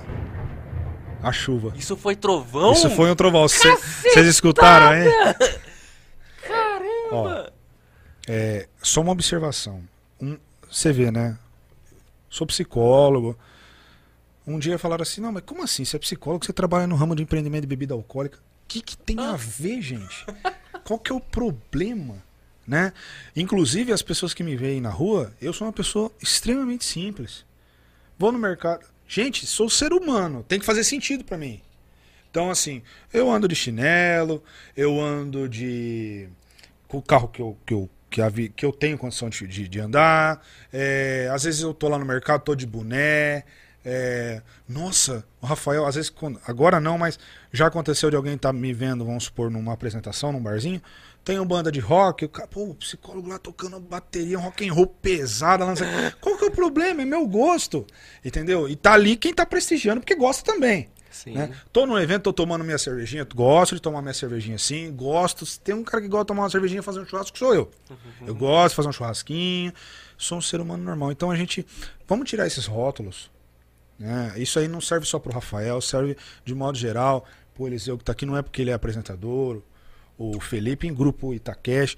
Gente, somos seres humanos. Por trás dessas, dessas, desses personagens profissionais que nós temos, que se faz necessário porque nós vivemos naturalmente no mundo capitalista, todo mundo precisa trabalhar, ganhar dinheiro, pagar suas contas e oferecer qualidade de vida para si mesmo e para as outras pessoas, fazer a troca da vida, né?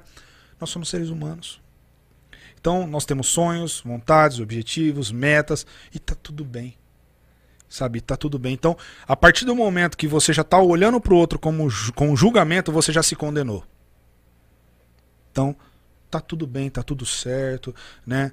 É, eu só quis fazer esse adendo porque eu acho que é, é, fundamental. Quando eu, quando eu entrei na política, também ouvi falar muito disso, né? Ah, você vai se queimar, você vai ser, chama, você vai ser chamado de bandido, você vai entrar na política, não sei o que. Não aconteceu nada disso. Eu fui lá, dei o meu melhor, errei pra caramba, mas acertei pra caramba, uma biga de uma experiência, tá tudo certo. Sabe? Então, a, a mentalidade, não, não, estou falando especificamente de um de outro, é o modo geral nosso. Sim. Nós fazemos isso muitas das vezes. Sim. Quebrar esses, esses paradigmas, esses paradoxos, as coisas medonhas que existem.